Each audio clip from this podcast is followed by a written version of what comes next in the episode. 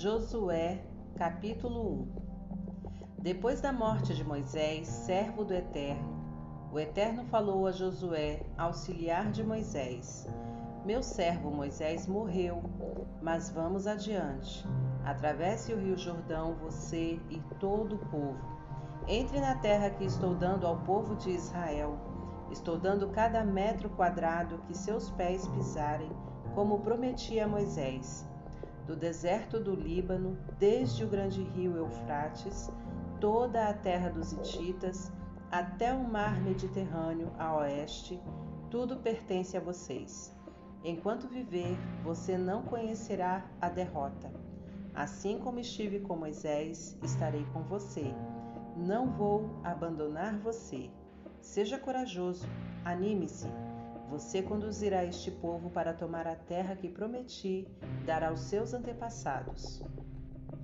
Dê o seu máximo, empenhe sua alma. Não deixe de seguir o que diz a revelação que Moisés escreveu, cada parágrafo. Não se desvie para a direita nem para a esquerda para que possa chegar ao seu destino. Não deixe em nenhum instante de pensar no que diz o livro da Revelação Pondere e medite nele dia e noite, praticando tudo o que ele prescreve. Então você alcançará seu objetivo e será bem-sucedido. Vou dizer de novo: seja corajoso e anime-se. O Eterno, seu Deus, está com você a cada passo neste caminho. Então Josué ordenou aos líderes do povo: saiam pelo acampamento e transmitam esta ordem ao povo Deixem algum mantimento preparado. Daqui três dias vocês vão atravessar o Rio Jordão para entrar e tomar posse da terra que o Eterno seu Deus está entregando a vocês. Josué também se dirigiu aos Rubenitas, aos Gaditas e à metade da tribo de Manassés, advertindo: Lembrem-se do que Moisés, servo do Eterno, ordenou a vocês.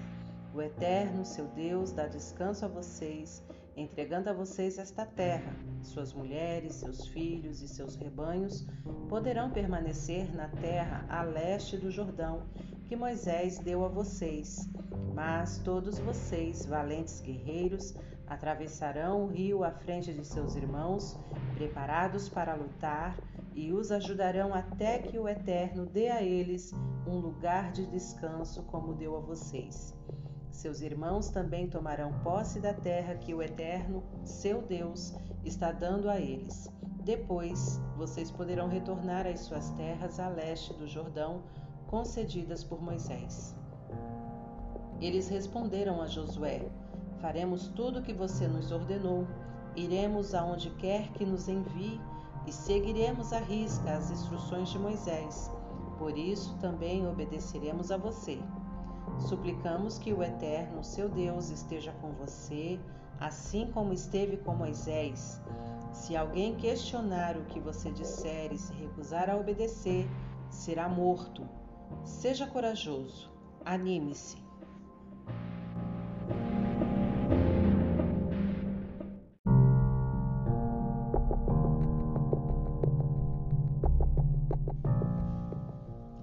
Capítulo 2 de Sitim, Josué, filho de Num, enviou secretamente dois espiões.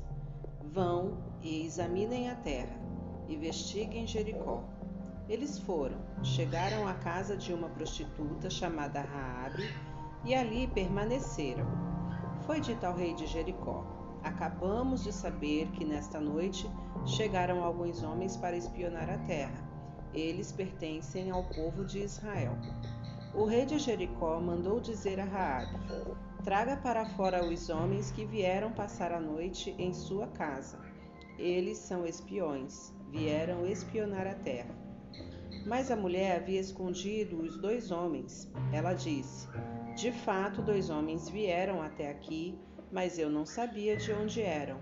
À noite, antes de fecharem a porta da cidade, eles foram embora mas não sei dizer para onde foram. Creio que se vocês correrem, ainda, ainda poderão alcançá-los. Na verdade, ela os havia levado para o terraço e escondido debaixo dos talos de linho espalhados ali. Os homens iniciaram a perseguição perto do local da travessia do Jordão. Logo que eles saíram, os portões da cidade se fecharam. Antes que os espiões se deitassem, a mulher veio ao encontro deles no telhado e disse: Sei que o Eterno deu a vocês esta terra. Estamos todos aterrorizados. A população está desesperada porque soubemos que Deus secou as águas do Mar Vermelho diante de vocês na saída do Egito e o que ele fez aos dois reis amorreus, Seom e Og, a leste do Jordão, exterminados por vocês numa santa condenação. Quando nos deram a notícia, nosso coração gelou e ficamos deprimidos, tudo isso por causa de vocês, pois o Eterno seu Deus é Deus em cima no céu e embaixo na terra. Por isso quero que me prometam uma coisa, em nome do Eterno. Eu ajudei vocês, agora ajudem minha família. Quero uma garantia de vida para meu pai e minha mãe, meus irmãos e minhas irmãs, a família inteira. Poupem nossa vida. Os homens responderam: nossa vida pela vida de vocês, mas não conte a ninguém sobre o nosso acordo. Quando o Eterno nos entregar a cidade, trataremos você com clemência. Ela os ajudou a descer com cordas por uma janela, pois sua casa ficava no muro da cidade. Também os orientou: sigam na direção das montanhas, para que os perseguidores não encontrem vocês. Permaneçam ali três dias até que eles voltem depois é só seguir caminho. Os homens disseram a ela: Para que possamos cumprir o juramento que fizemos a você, faça o seguinte: pendure do lado de fora da janela esta mesma corda vermelha que estamos usando para descer e reúna toda a sua família aqui na sua casa. Pai, mãe, irmãos, irmãs. Se algum deles estiver na rua e for morto no ataque, a culpa será dele não nos responsabilizamos, mas assumimos a responsabilidade pelos que estiverem dentro da casa. Se alguém tocar um membro da sua família aqui dentro, a culpa será nossa. Agora, se você contar isso para qualquer outra pessoa, o juramento que você exigiu de nós está anulado. Nossa responsabilidade acaba. Ela respondeu: Será conforme vocês disseram. Eles se despediram e foram embora. Ela amarrou a corda vermelha do lado de fora da janela. Os dois homens seguiam, seguiram para as montanhas e ficaram ali até o retorno dos perseguidores, que os procuraram por toda parte, mas não encontraram ninguém. Os espiões então desceram a montanha, atravessaram o rio e voltaram para o lugar em que Josué estava. Ao chegar, relataram todas as suas experiências. Eles disseram a Josué: É fato. O Eterno nos entregou a cidade. A população inteira está em pânico por nossa causa.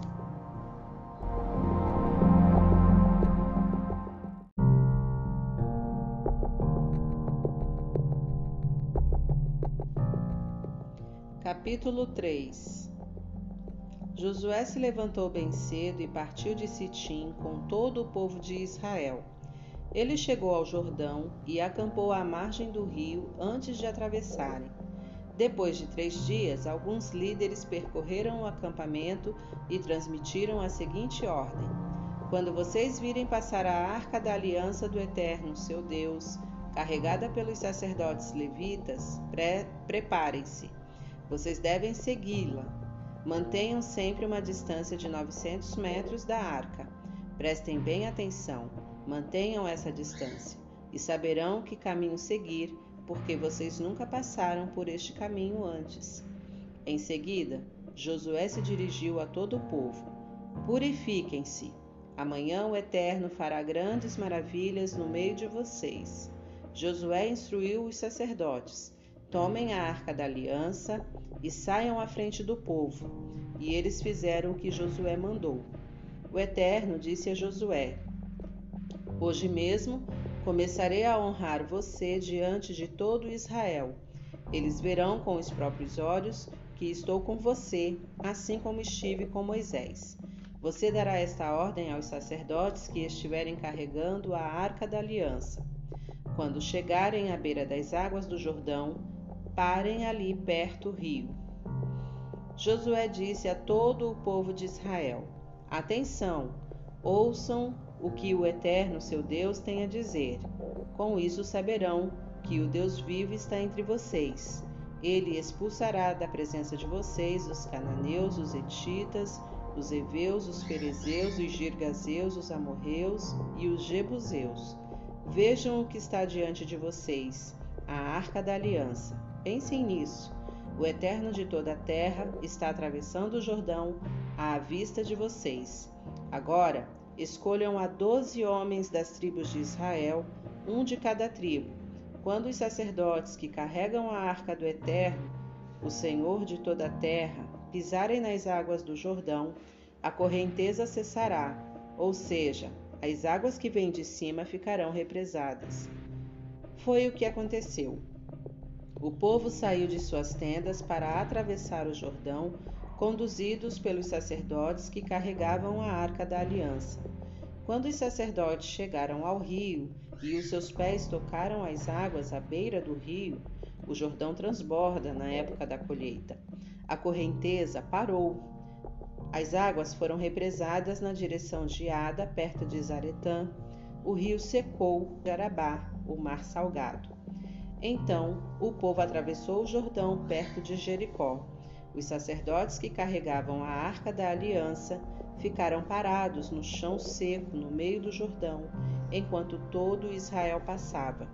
Toda a nação atravessou o rio e ninguém ficou com os pés molhados.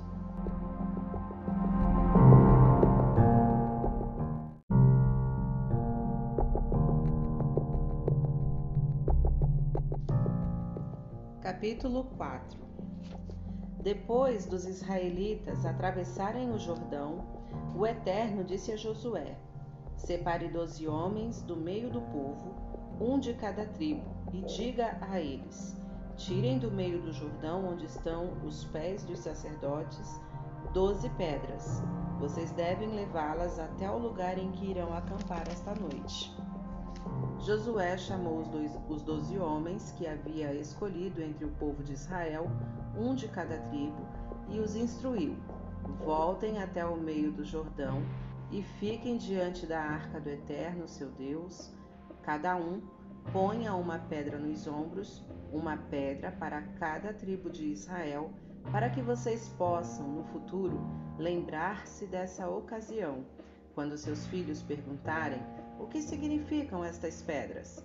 Vocês responderão: A correnteza do Jordão parou diante da arca da aliança do Eterno quando o povo atravessava o Jordão.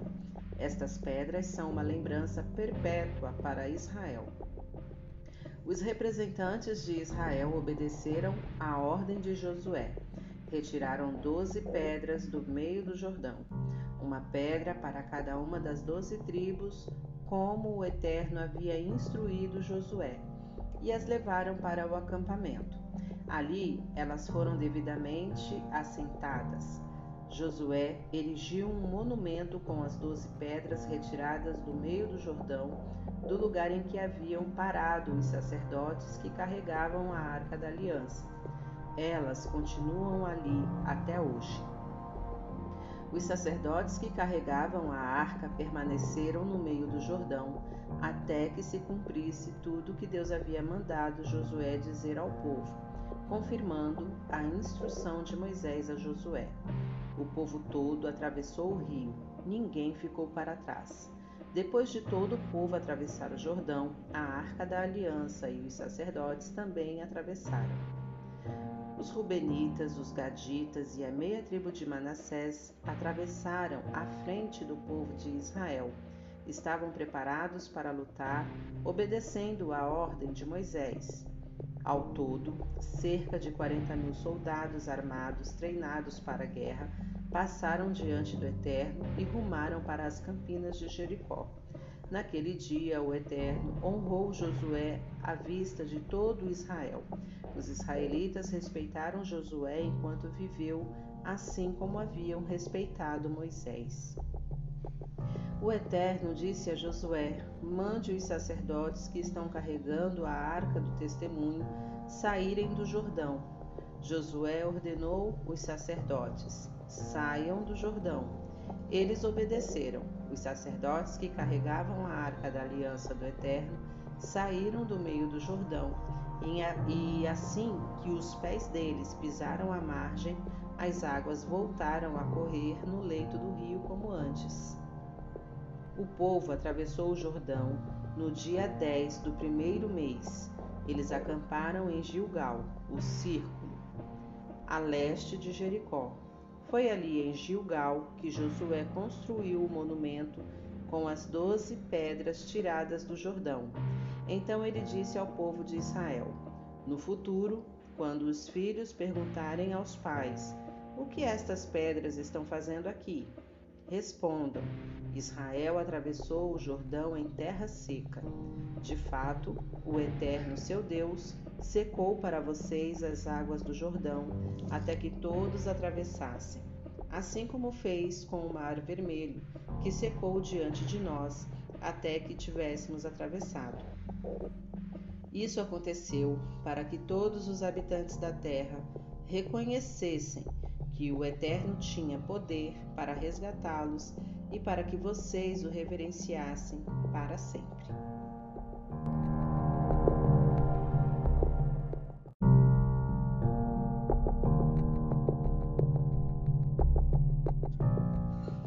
Capítulo 5 Os reis amorreus do lado oeste do Jordão e os reis cananeus do litoral, quando souberam que o Eterno havia secado as águas do rio Jordão diante do povo de Israel, até que todos atravessassem, ficaram muito assustados. Bastava pensar no povo de Israel para que perdessem a coragem.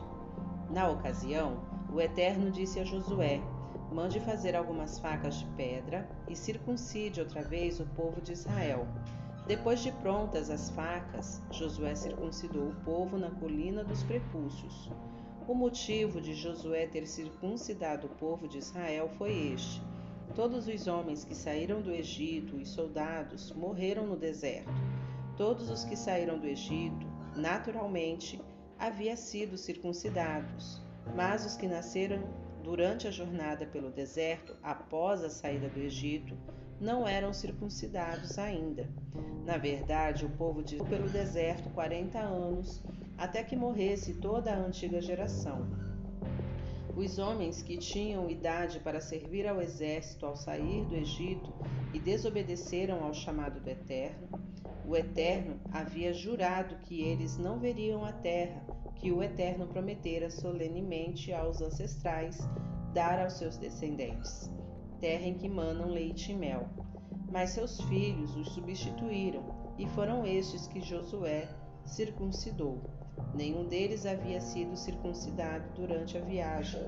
Depois de terminar a circuncisão de todos os israelitas, o povo permaneceu acampado até que todos se recuperassem. O Eterno disse a Josué: Hoje removi a humilhação que vocês passaram no Egito. Por isso o lugar foi chamado Gilgal, seu nome até hoje. O povo de Israel continuou acampado em Gilgal.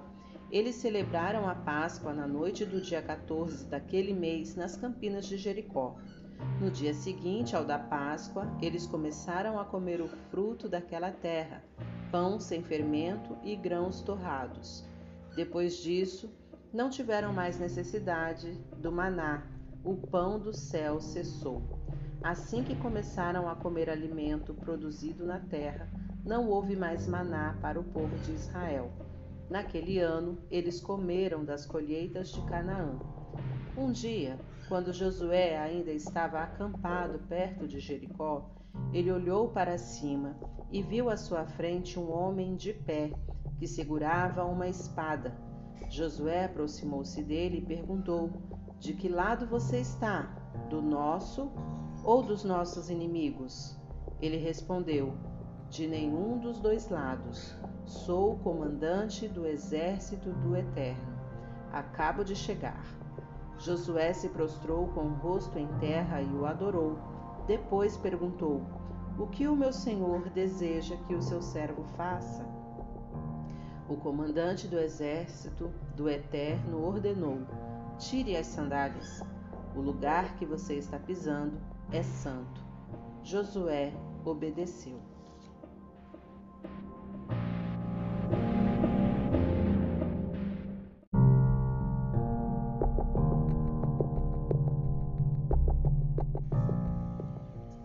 Capítulo 6 Jericó estava fechada como um barril por causa do povo de Israel.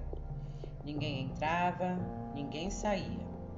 O Eterno disse a Josué: Preste atenção, já entreguei Jericó a você, bem como o seu rei e a sua guarda de elite. Agora faça isto: marche em volta da cidade com todos os seus soldados. Deem uma volta em redor dela. Repitam isso seis dias seguidos. Escolha as sete sacerdotes para carregarem sete trombetas de chifre de carneiro à frente da arca. No sétimo dia, marchem ao redor da cidade sete vezes, enquanto os sacerdotes tocam as trombetas com toda a força.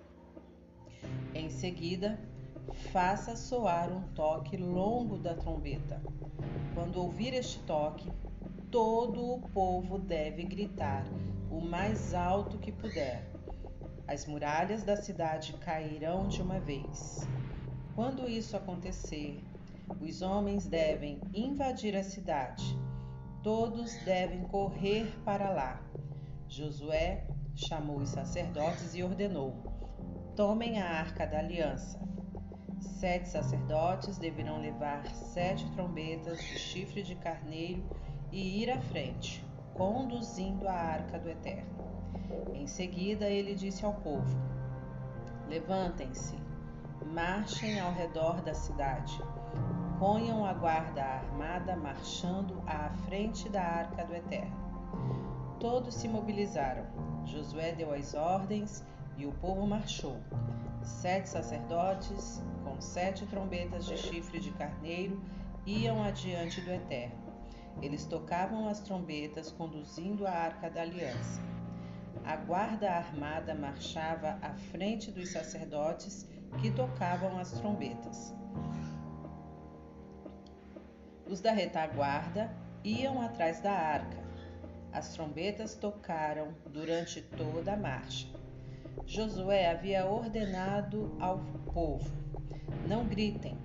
Na verdade, vocês não devem nem conversar, nem mesmo sussurrar até que eu diga: gritem. Então podem gritar à vontade. Ele mandou a arca do Eterno rodear a cidade. Ela deu uma volta, retornou para o acampamento e ficou ali durante a noite. Na manhã seguinte, Josué levantou bem cedo e os sacerdotes carregaram a arca do Eterno. Os sete sacerdotes, com as sete trombetas de chifre de carneiro, marchavam à frente da arca, tocando a trombeta. Enquanto marchavam, tendo a guarda armada marchando adiante e atrás deles, eles marchavam e tocavam as trombetas. No segundo dia, eles rodearam a cidade outra vez e retornaram para o acampamento. Repetiram isso seis dias seguidos. No sétimo dia, todos se levantaram bem cedo e começaram a marchar ao redor da cidade, como nos outros dias. Mas dessa vez deram sete voltas. Sim, naquele dia rodearam a cidade sete vezes. Na sétima vez, os sacerdotes tocaram as trombetas e Josué fez o sinal para o povo: Gritem! O Eterno entregou a cidade a vocês. A cidade, com tudo que existe nela, está sob santa condenação e será dedicada ao Eterno. A exceção será a prostituta Raabe. A vida dela deve ser poupada, dela e de todos os que estiverem na casa dela, porque ela escondeu os espiões que enviamos. Quanto a vocês, fiquem longe das coisas condenadas. Não cobicem nada que esteja na cidade, nem tomem qualquer coisa condenada, pois se houver objetos condenados no acampamento de Israel, todos serão prejudicados. Toda a prata, todo o ouro e todos os utensílios de bronze e de ferro são consagrados ao Eterno e devem ser guardados no tesouro dele. Os sacerdotes tocaram as trombetas. Quando o povo ouviu o toque das trombetas, todos deram um grito que pareceu um trovão, e as muralhas vieram abaixo. O povo correu para dentro da cidade e tomou posse dela.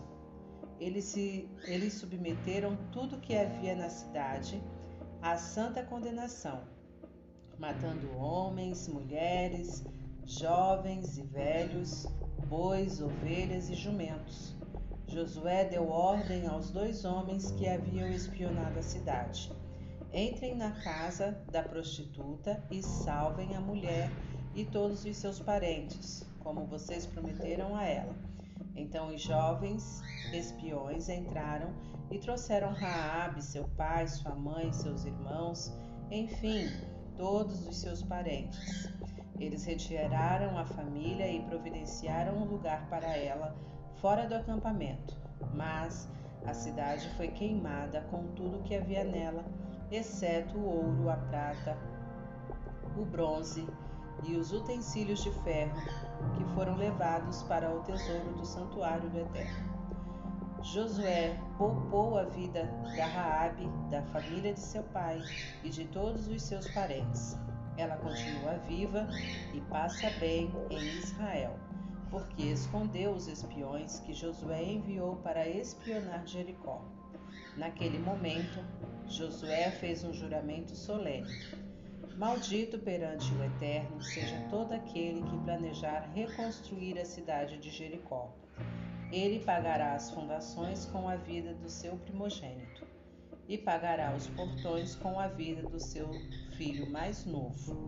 O Eterno estava com Josué e sua fama se espalhou por toda a terra.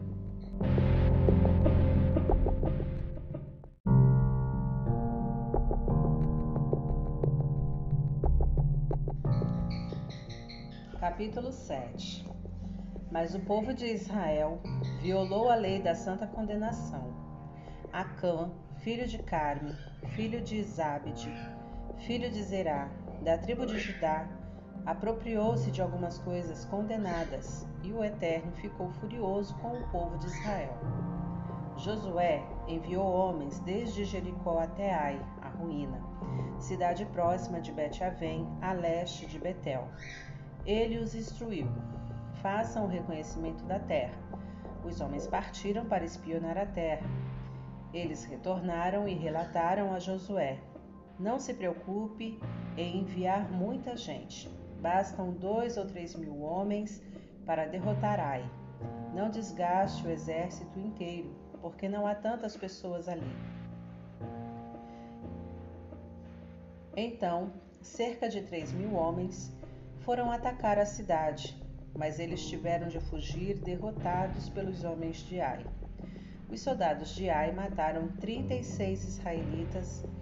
Eles os perseguiram desde a entrada da cidade até as pedreiras, matando-os na descida. O povo ficou chocado e perdeu o ânimo. Josué rasgou a própria roupa e prostrou-se com o rosto em terra diante da arca do Eterno. Ele e os líderes jogaram terra sobre a cabeça e ficaram prostrados até a tarde. Josué clamava: Ah, Senhor Eterno! Por que fizeste este povo atravessar o Jordão? Foi para nos tornar vítimas dos amorreus? Foi para nos aniquilar? Por que não ficamos do outro lado do Jordão? Ah, Senhor, o que vou dizer depois de Israel ter fugido do inimigo? Quando os cananeus e todos os habitantes desta terra souberem da nossa derrota, vão se juntar e acabar conosco. Pergunto: como vai ficar a tua reputação? O Eterno respondeu a Josué: Levante-se, por que você está tão está rastejando? Israel pecou. Eles quebraram a aliança que fiz com eles e se apropriaram de coisas condenadas. Eles roubaram e esconderam junto com os seus pertences. O povo de Israel não poderá mais encarar seus inimigos. Eles mesmos se tornaram presa do inimigo. Não vou apoiar vocês até que se livrem das coisas condenadas. Não perca tempo. Purifique o povo e diga a eles: Preparem-se para amanhã. Purifiquem-se, pois o Eterno Deus de Israel diz: Há coisas condenadas no acampamento. Vocês não seguirão, não conseguirão enfrentar os inimigos enquanto não se livrarem delas. Logo de manhã, vocês serão convocados por tribos. A tribo que o Eterno apontasse apresentará um clã por vez. O clã que o Eterno apontasse apresentará uma família por vez. A família que o Eterno apontar se apresentará um homem por vez. Quem for encontrado com as coisas condenadas será queimado. Ele e tudo que possuir, porque quebrou a aliança do Eterno e cometeu loucura em Israel. Josué levantou-se de madrugada e convocou Israel tribo por tribo. A tribo de Judá foi separada. Depois ele convocou os clãs e separou os Zeraitas. Então chamou os Zeraitas e separou a família de Zabed. Por fim, chamou cada membro da família e separou Acã, filho de Carme, filho de Zabed, filho de Zerá, da tribo de Judá. Josué disse a Acã: Meu filho, dê glória ao Eterno, Deus de Israel. Faça sua confissão a ele. Conte-me o que você fez. Não esconda nada de mim. Acã respondeu a Josué: É verdade. Pequei contra o Eterno, Deus de Israel. Eu fiz isso. Quando vi entre os despojos uma bela capa babilônica, dois quilos e quatrocentos gramas de prata, e uma barra de ouro de 600 gramas, eu os cobicei e me apropriei deles. Então, estão enterrados lá na minha tenda, com a prata por baixo. Josué enviou alguns mensageiros que correram para a tenda. Ali encontraram os objetos enterrados, com a prata por baixo. Eles os trouxeram a Josué diante de todo o povo de Israel e do Eterno. Josué chamou Acã, filho de Zerá, e reuniu a prata, a capa, a barra de ouro, seus filhos e filhas, seus bois, seus jumentos, suas ovelhas e sua tenda. Tudo que ele possuía, todo Israel estava ali presente. Ele, eles os conduziram para o vale de Acor, vale da perturbação. Josué disse: Por que você nos causou esta desgraça? Agora o Eterno vai trazer desgraça sobre você, hoje mesmo. Então todo Israel o apedrejou, depois o queimou na fogueira. Eles fizeram uma pilha enorme de pedras sobre ele, que continua lá até hoje. Só assim o Eterno se acalmou, por isso o lugar é chamado até os dias de hoje de Vale da Perturbação.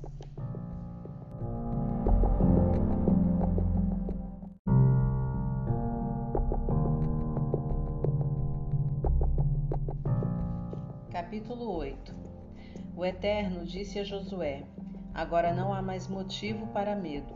Convoque todos os seus soldados e retornem para Ai. Vou entregar o rei de Ai, seu povo, sua cidade e sua terra nas mãos de vocês. Faça a cidade de Ai e a seu rei o mesmo que você fez a Jericó e seu rei. Mas dessa vez vocês poderão saquear os bens e o gado. Aproveitem, armem uma emboscada atrás da cidade. Josué e todo o povo se prepararam para marchar contra Ai. Josué escolheu a trinta mil homens valentes, todos guerreiros, e os enviou à noite com a seguinte ordem: Atenção! Armem uma emboscada atrás da cidade. Cheguem o mais perto que puderem, estejam alertas. Eu e os soldados que estiverem comigo nos aproximaremos da cidade pela frente. Quando eles saírem para nos atacar, como fizeram antes, nós fugiremos. Eles nos perseguirão abandonando a cidade. Enquanto estivermos fugindo, eles dirão: Este povo está fugindo como da outra vez. Esse será o sinal para vocês saírem da emboscada e invadirem a cidade. O Eterno seu Deus entregará a cidade de bandeja em suas mãos. Depois de entrarem na cidade, ponham fogo em tudo. O Eterno ordenou. Então obedeçam. Agora vão, já dei as ordens. Josué os despediu, eles armaram a emboscada e aguardaram entre Betel e Ai, a oeste de Ai. Josué passou a noite com o povo. Ele se levantou bem cedo e passou as tropas em revista. Com a ajuda dos líderes de Israel, conduziu os soldados até Ai. O exército marchou até ficar à vista da cidade e acampou ao norte de Ai. Havia um vale entre eles e Ai, para armar a emboscada entre Betel e Ai. A oeste da cidade, Josué tinha enviado cerca de cinco mil homens. Eles estavam todos preparados para combater, para o combate. As tropas principais ao norte da cidade e a emboscada a oeste. Josué passou a noite no vale. Então, quando o rei de Ai percebeu tudo isso, os homens da cidade não perderam tempo. Eles, o rei e as suas tropas saíram logo de madrugada para atacar Israel em um campo a caminho de Arabá. O rei não tinha percebido a emboscada armada contra ele atrás da cidade. Josué e todo Israel se deixaram ser perseguidos, fugindo em direção ao deserto. Todos os habitantes da cidade foram chamados para persegui-los, e eles foram atrás de Josué, abandonando a cidade. Não houve ninguém em Ai, nem em Betel, que não saísse em perseguição a Israel.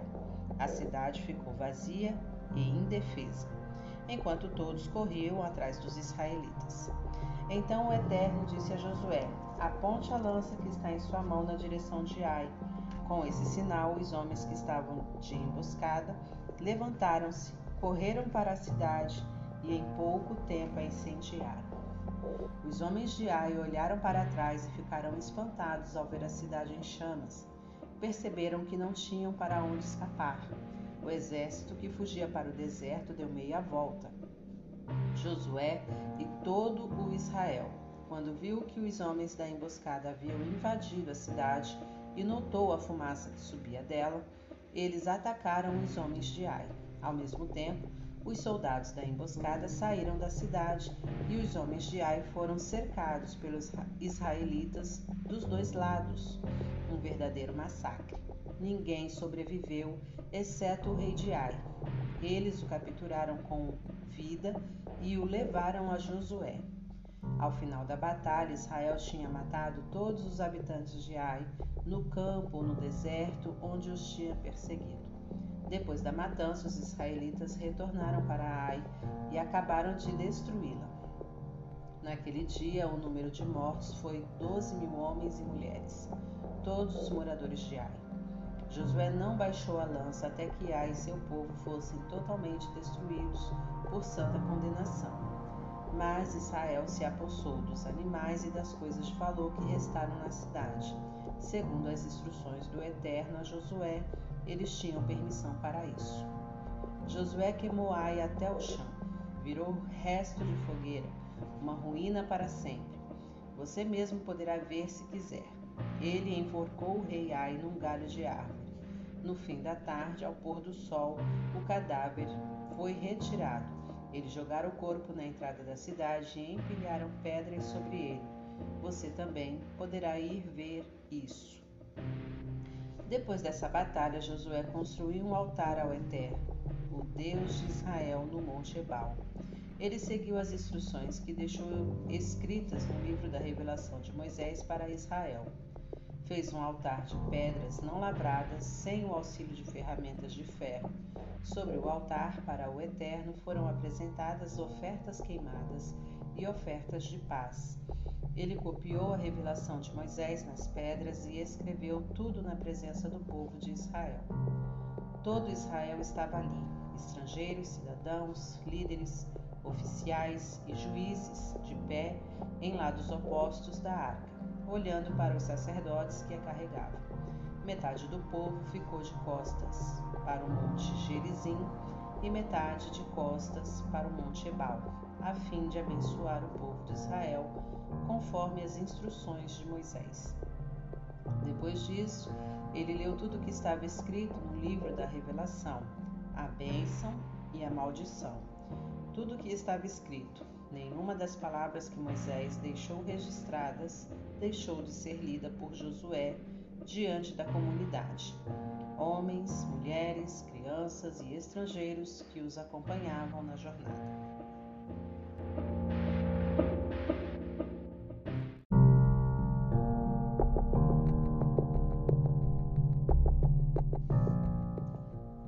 Capítulo 9 Todos os reis do lado oeste do Jordão, nas montanhas, nas campinas e na costa do Mediterrâneo, ao norte, próximo do Líbano, os hititas, os amorreus, os cananeus, os ferezeus, os heveus, os girgazeus e os jebuseus souberam da notícia. Eles formaram uma confederação para atacar Josué e Israel sob um único comandante. Os moradores de Gibeon souberam que Josué havia feito contra Jericó e Ai e elaboraram um plano. Eles se apresentaram como viajantes. Os jumentos deles estavam carregados de, de sacos rasgados e vasilhas de couro remendadas. Calçavam sandálias surradas e vestiam roupas esfarrapadas, e toda a comida estava seca e esmigalhada. Eles vieram a Josué em Gilgal e disseram aos homens de Israel: Viemos de um país muito distante e queremos que você faça um acordo conosco. Os homens de Israel disseram àqueles heveus: Como saberemos se vocês não são da região? Como poderíamos fazer um acordo com vocês? Eles disseram a Josué: Seremos servos de vocês.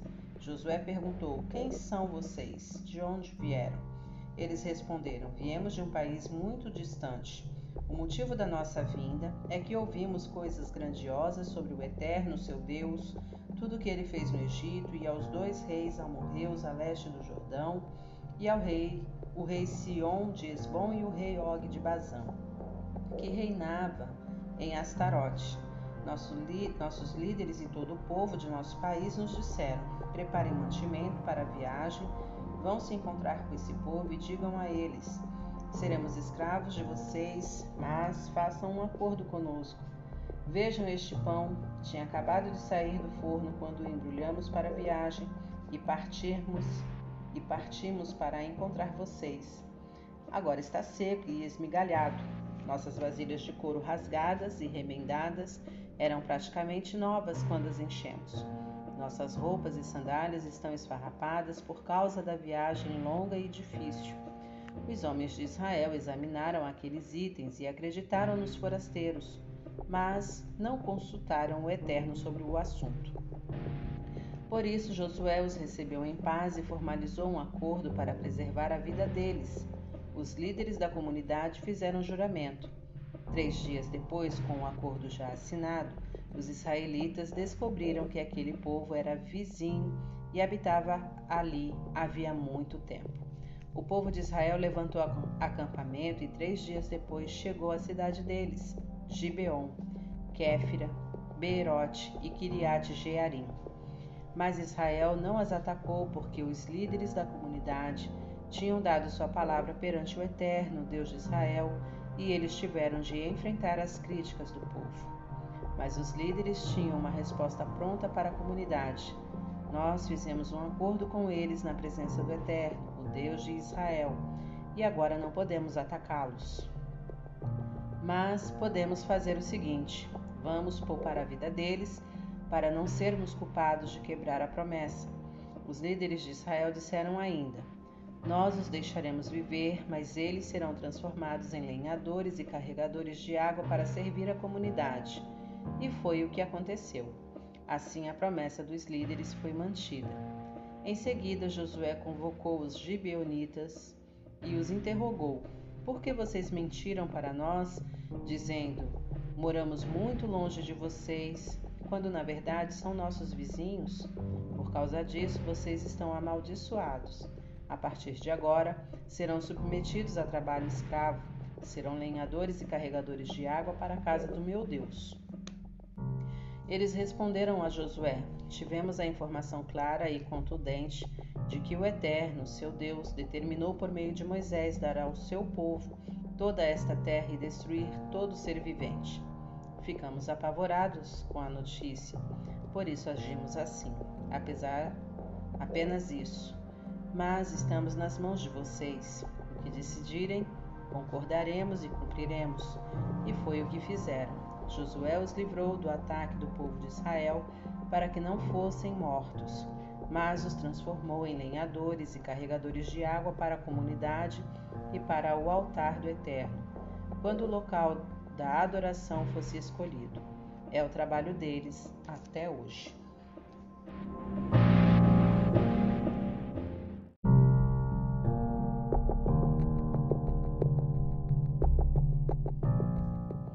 Capítulo 10 Não demorou muito para Adonisedeque, rei de Jerusalém, saber que Josué tinha invadido e destruído Ai, seu rei, sob santa condenação, assim como fizera com Jericó e seu rei. Ele também soube que o povo de Gibeon tinha feito um acordo com Israel e permaneciam vizinhos. O rei de Jerusalém e o seu povo ficaram alarmados, porque Gibeon era uma cidade grande, como qualquer cidade que comportasse um rei, e maior do que Ai. Além disso, todos os seus homens eram guerreiros. Por isso, Adonisedeque enviou uma mensagem a Oão, rei de Hebron, a Pirã, rei de Jarmute, a Jafia, rei de Lax, e a Debir, rei de Eglon. Venham me ajudar a atacar Gibeon, pois eles se uniram a Josué e ao povo de Israel.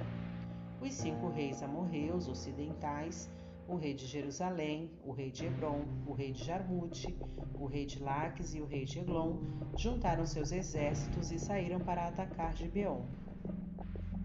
Os homens de Gibeon mandaram dizer a Josué que estava acampado em Gilgal: Não nos abandone agora, venha depressa, salve-nos, ajude-nos. Os reis amorreus que habitam as montanhas se uniram todos contra nós. Josué partiu de Gilgal com todo o seu exército todos soldados valentes. O Eterno disse a ele: Não dê chance a eles. Eu já os entreguei em suas mãos. Nenhum deles resistirá a você. Josué marchou de Gilgal durante toda a noite e os apanhou de surpresa. O Eterno os deixou confusos perante Israel e Israel obteve uma importante vitória em Gibeon. Os israelitas perseguiram os inimigos lá no alto, a caminho de Bet-Oron, até a Zeca e Maquedá. Enquanto fugiam de Israel na descida de Bet-Horon para Azeca, o Eterno lançou sobre eles enormes pedras de granizo, e muitos morreram. Na verdade, morreram mais soldados pelo granizo que pela espada dos israelitas. No dia em que o Eterno entregou os amorreus nas mãos de Israel, Josué clamou a Deus diante de todo Israel: Sol, fique parado sobre Gibeon Lua, descanse sobre o vale de Aijalon. O sol parou. A lua ficou imóvel até que ele derrotasse os inimigos. Essa é uma citação do livro de Jazar. O sol parou no meio do céu e permaneceu ali o dia inteiro.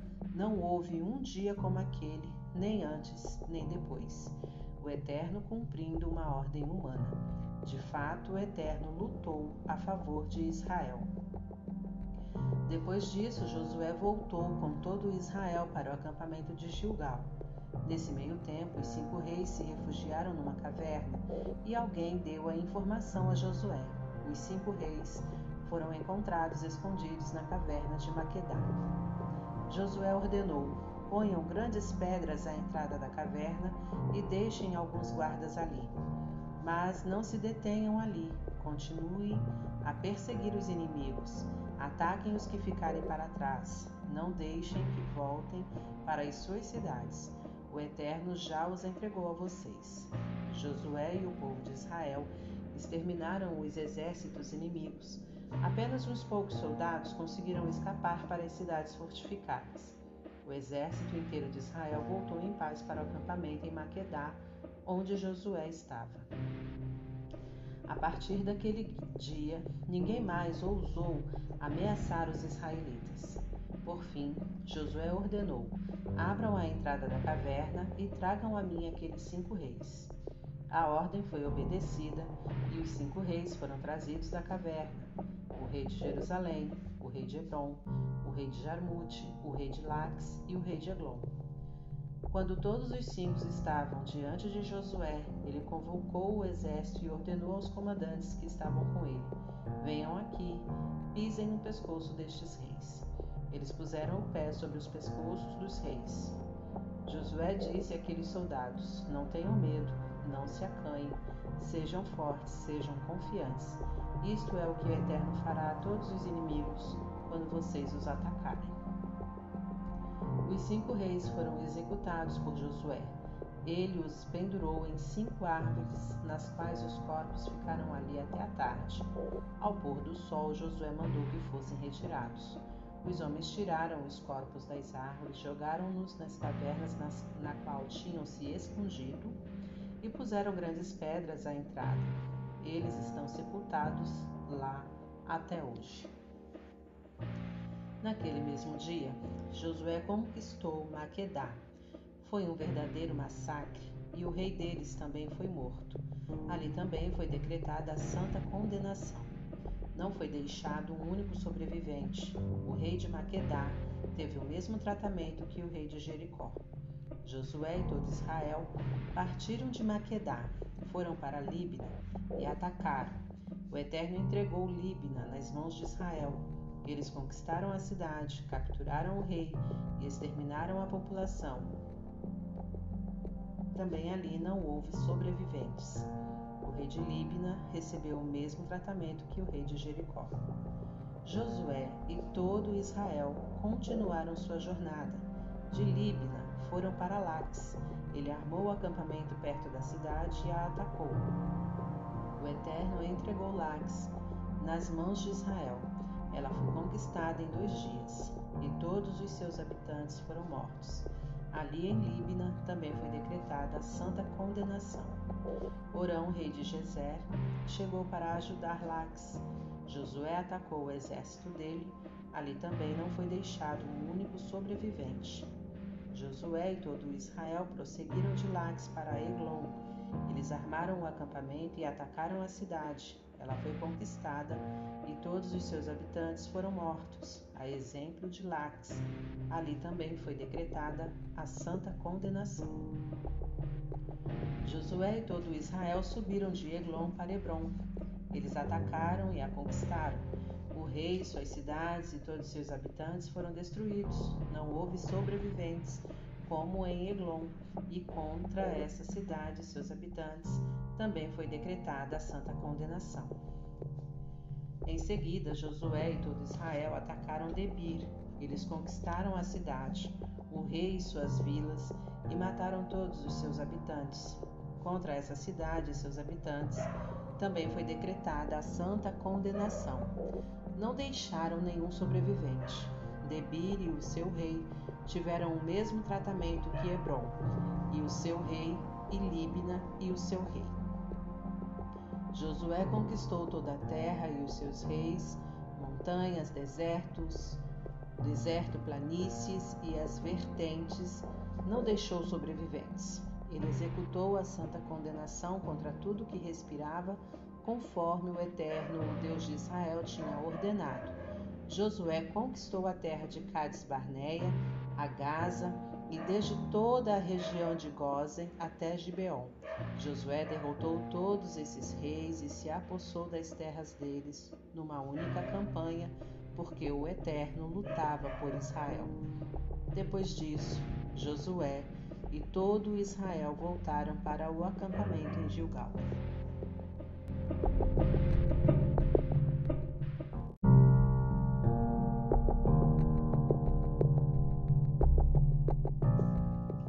Capítulo 11 Quando Jarbim, rei de Azor, soube de todas essas coisas, enviou mensagem a Jobabe, rei de Madom, ao rei de Sinron, ao rei de Akzaf, a todos os reis que habitavam nas montanhas do norte, aos reis no vale ao sul de Kineret, aos reis das campinas a oeste e em Nafote Dor aos cataneus do leste e do oeste, aos amorreus, aos hititas, aos fariseus, aos jebuseus que viviam nas montanhas e aos heveus ao pé de, do Hermon, na região de Mispá. Eles saíram com todas as suas tropas unidas, avançando como uma massa compacta. Um exército enorme, tão numeroso quanto a areia da praia, sem contar os cavalos e carros. Todos esses reis se encontraram e acamparam perto das águas de Miron, prontos para atacar Israel. O Eterno disse a Josué: Não tenha, não tenha medo deles. Amanhã, a esta hora, eu os entregarei a Israel, todos mortos. Você cortará os tendões dos cavalos deles e incendiará todos os seus carros. Josué e o seu exército os surpreenderam, atacando-os nas proximidades das águas de Merom. O Eterno os entregou a Israel, que os feriu e perseguiu até a grande Sidom, até Misferote Maim e até o vale de Mispá, a leste. Não houve sobreviventes. Josué os tratou conforme as instruções do Eterno. Cortou o tendão dos cavalos e queimou os carros de guerra. Em seguida, Josué conquistou Azor, matando seu rei. Até então, Azor era a capital de todos esses reinos. Eles mataram todos os seus habitantes, executando a santa condenação. Não restou um fôlego de vida em parte alguma da cidade, que também foi incendiada. Josué conquistou e massacrou todas as cidades reais e seus reis, executando a santa condenação ordenada por Moisés, servo do Eterno. Mas Israel não queimou as cidades construídas sobre as colinas, com exceção de Azor, que ele incendiou. O povo de Israel apropriou-se dos objetos de valor que havia nelas e também do gado, mas o povo foi exterminado. Não restou um único ser humano nessas cidades. O Eterno deu ordens ao seu servo Moisés, que as transmitiu a Josué, e Josué obedeceu. Ele não deixou de cumprir uma única ordem dada pelo Eterno a Moisés. Josué conquistou toda a terra, as montanhas, o deserto sul, toda a região de Gozen, as planícies, o vale, Arabá e as montanhas de Israel e suas planícies, desde o monte Alaque até é, que se eleva na direção de Seir até Baal-Gade, no vale do Líbano, ao pé do monte Hermon. Ele capturou seus reis e os matou. A luta de Josué contra esses reis durou muito tempo Nenhuma cidade fez acordo de paz com o povo de Israel, à exceção dos, Eveus de Gibeon. Israel lutou e conquistou as demais cidades. Foi plano do Eterno que esses povos resistissem obstinadamente aos israelitas, para que assim fossem impiedosamente submetidos à santa condenação. Desse modo, o Eterno pôde destruí-los conforme ordenara a Moisés. Na mesma época, Josué também se dispôs a exterminar os Enaquins dos montes de Hebron, de Debir, de Anabe, das montanhas de Judá e das montanhas de Israel. Josué executou a santa condenação contra eles e suas cidades. Não restou nenhum Enaquim na terra do povo de Israel, exceto em Gaza, Gade e Asdod. Ali era possível encontrar alguns. Josué ocupou toda a região. Ele cumpriu tudo que o Eterno ordenou a Moisés. Depois dividiu a terra para Israel, de acordo com a herança de cada tribo. Então Israel descansou da guerra.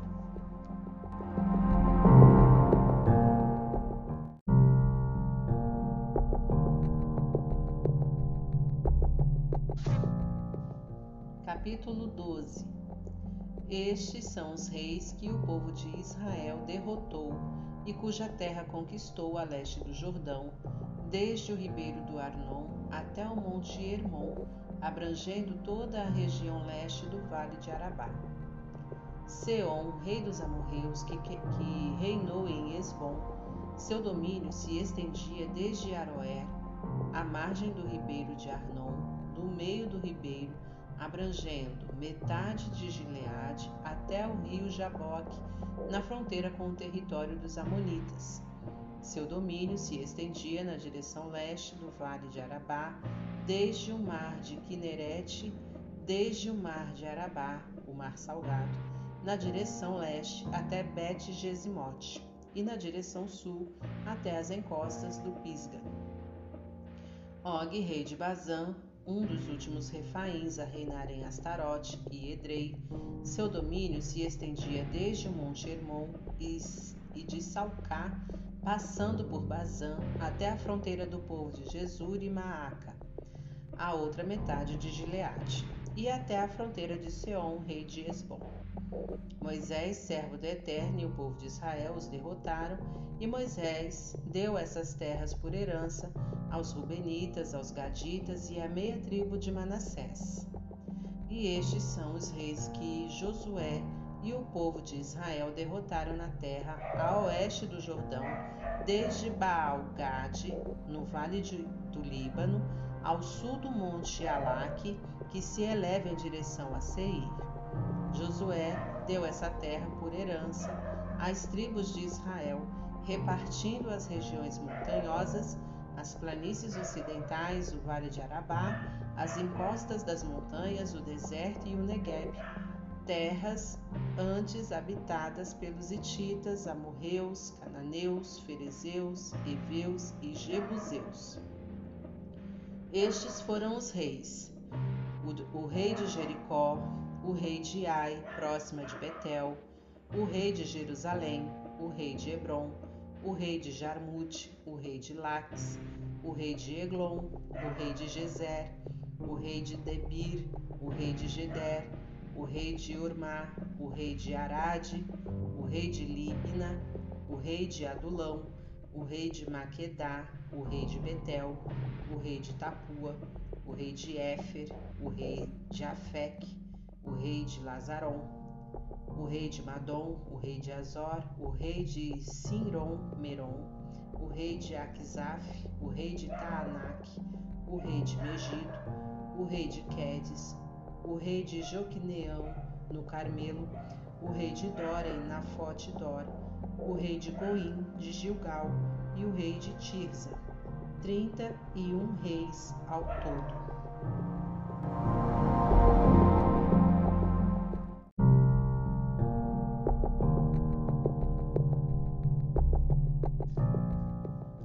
Capítulo 13 Tendo Josué chegado à idade avançada, o Eterno disse a ele: Mas há muito território ainda a ser conquistado.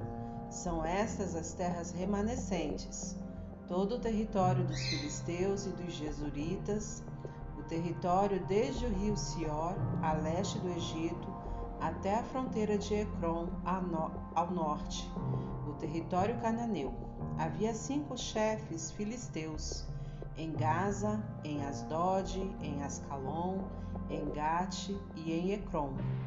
Também o território dos Aveus ao sul, toda a terra dos cananeus, desde Ara, pertencente aos Sidônios, até a Feque, na fronteira dos amorreus, o território dos Gibleus, todo o Líbano a leste de Baal-Gade, ao pé do Monte Hermon, na direção de Leboamate, todos os que habitam nas montanhas, desde o Líbano até Misferote Maim, todos os sidônios. Eu mesmo os expulsarei da presença do povo de Israel. Você precisa apenas distribuir essas terras por herança a Israel, conforme já o instruí. Comece logo Distribua a terra por herança às nove tribos e à metade da tribo de Manassés. A outra metade da tribo de Manassés, com os Rubenitas e Gaditas, havia recebido sua herança das mãos de Moisés do outro lado do Jordão. Moisés, servo do Eterno, foi quem fez a distribuição. Essa terra começava em Aroer, na margem do, na margem do ribeiro de Arnon, e inclui a cidade no meio do vale. Abrangia o planalto desde Medeba até Dibon e todas as cidades de Seom, rei dos amorreus, que governava desde Esbom até a fronteira dos amonitas. Incluía também Gileade, o território do povo de Jesur e Maaca, todo o Monte Hermon e toda a região de Bazã até Salcá, todo o reino de Og de Bazã que governava em Astarote e Edrei, ele foi um dos últimos refaíns. Moisés os havia derrotado e conquistado sua terra.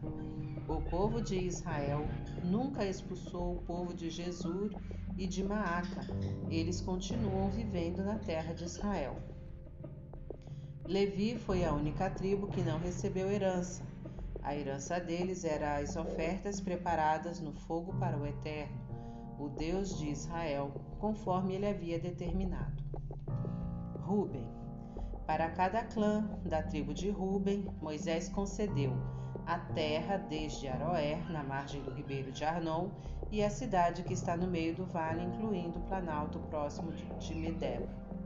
Esbom no planalto, incluindo todas as cidades de Bom, Bamot Baal, Bet Baal, é, Bet Baal Meon, Jaza, Kedemote, Mefaate, Kiriataim, Sibma, Zeret Saar, na encosta do vale de Bet Peor, as encostas do Pisga e Bet Gesimote. Todas as cidades do Planalto, todo o domínio de Seom, rei dos amorreus que governava, que governava em Esbom, a quem Moisés matou na mesma ocasião em que eliminou os príncipes de Midian, Evi, Requem, Zur, Ur e Reba, que viviam na região, todos marionetes de Seom, além dos mortos na guerra, Balaão, filho de Beor, que praticava adivinhação, foi morto pelo povo de Israel. A fronteira dos Rubenitas era à margem do rio Jordão. Essa foi a herança dos Rubenitas, suas aldeias e cidades de acordo com os seus clãs. Gad. Para cada clã da tribo de Gad, Moisés concedeu território de Jazer, todas as cidades de Gileade e metade da região dos Amonitas, estendendo-se até Aroer, próximo de Rabá. O território desde Esbom até Amat Mispá e Betonim, desde Maanaim até a região de Debir, no vale Bet-Aram, Bet-Nira, Sucote, Zafon, mais o restante do domínio de Seom, rei de Esbom, a margem leste do Jordão até o mar de Kineret, ao norte. Essa foi a herança dos Gaditas, suas aldeias e cidades, de acordo com os seus clãs. A meia tribo de Manassés. Para cada clã da metade da tribo de Manassés, Moisés concedeu o território que se estende desde Manaim, toda a região de Bazã, que abrange todo o reino de Og, rei de Bazã e todos os assentamentos de Jair em Bazã, ao todo sessenta cidades.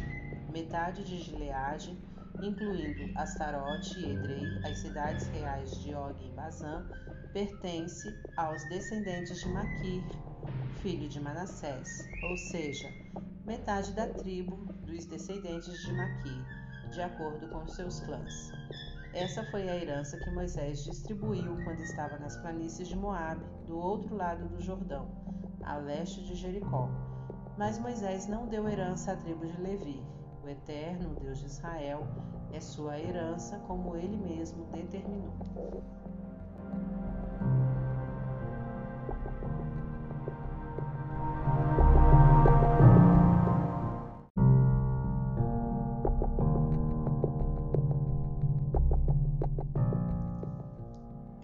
14 Estas são as terras distribuídas por herança ao povo de Israel na terra de Canaã.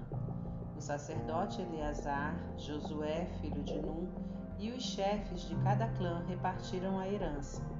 A herança foi distribuída por sorteio para as nove tribos e meia, conforme o Eterno havia ordenado a Moisés. Moisés havia distribuído a leste do Jordão às duas tribos e meia a herança que pertencia a elas, mas não deu herança aos levitas, uma vez que os descendentes de José foram divididos em duas tribos, Manassés e Efraim. A tribo de Levi ficou sem herança, mas eles receberam cidades para habitar com direito a pastagens para as suas ovelhas e o seu gado. O povo de Israel cumpriu exatamente o que o Eterno havia ordenado a Moisés. Eles dividiram a terra. O povo de Judá procurou Josué em Gilgal. Caleb, filho de Jefoné, o quenezeu, disse: Sem dúvida, você deve estar lembrado do que o Eterno disse a Moisés, o homem de Deus, com respeito a você e a mim, quando ainda estávamos em Cades Barneia. Eu tinha 40 anos de idade quando Moisés me enviou a Cades Barneia para espionar a terra. Apresentei um relatório preciso e verdadeiro. Meus companheiros desencorajaram o povo, mas eu permaneci firme do lado do Eterno, meu Deus. Foi nesse dia que Moisés prometeu solenemente: Você herdará a terra que seus pés pisaram. Ela será sua e dos seus descendentes para sempre, pois você é dedicado ao Eterno. Agora veja só: o Eterno me manteve vivo, como havia prometido. Já se passaram 45 anos desde que ele me disse aquelas palavras a Moisés no tempo em que Israel peregrinava no deserto. Hoje estou com 85 anos de idade. Estou tão forte quanto na época em que Moisés me enviou para espionar a terra. Ainda tenho forças para sair à guerra. Por isso, dê-me a região montanhosa que o Eterno prometeu a mim. Você mesmo ouviu o relatório e sabe que os Enaquins vivem ali, em cidades fortificadas. Se o Eterno for comigo, eu os expulsarei como ele prometeu. Josué abençoou, o abençoou. Ele deu Hebron por herança a Caleb, filho de Jefoné. Hebron pertence a Caleb, filho de Jefoné, o quenezeu, até hoje, porque ele era dedicado ao Eterno, o eterno Deus de Israel. Hebron era chamada Kiriat Arba, em homenagem a Arba, o principal dos Enaquins, e aquele território descansou da guerra.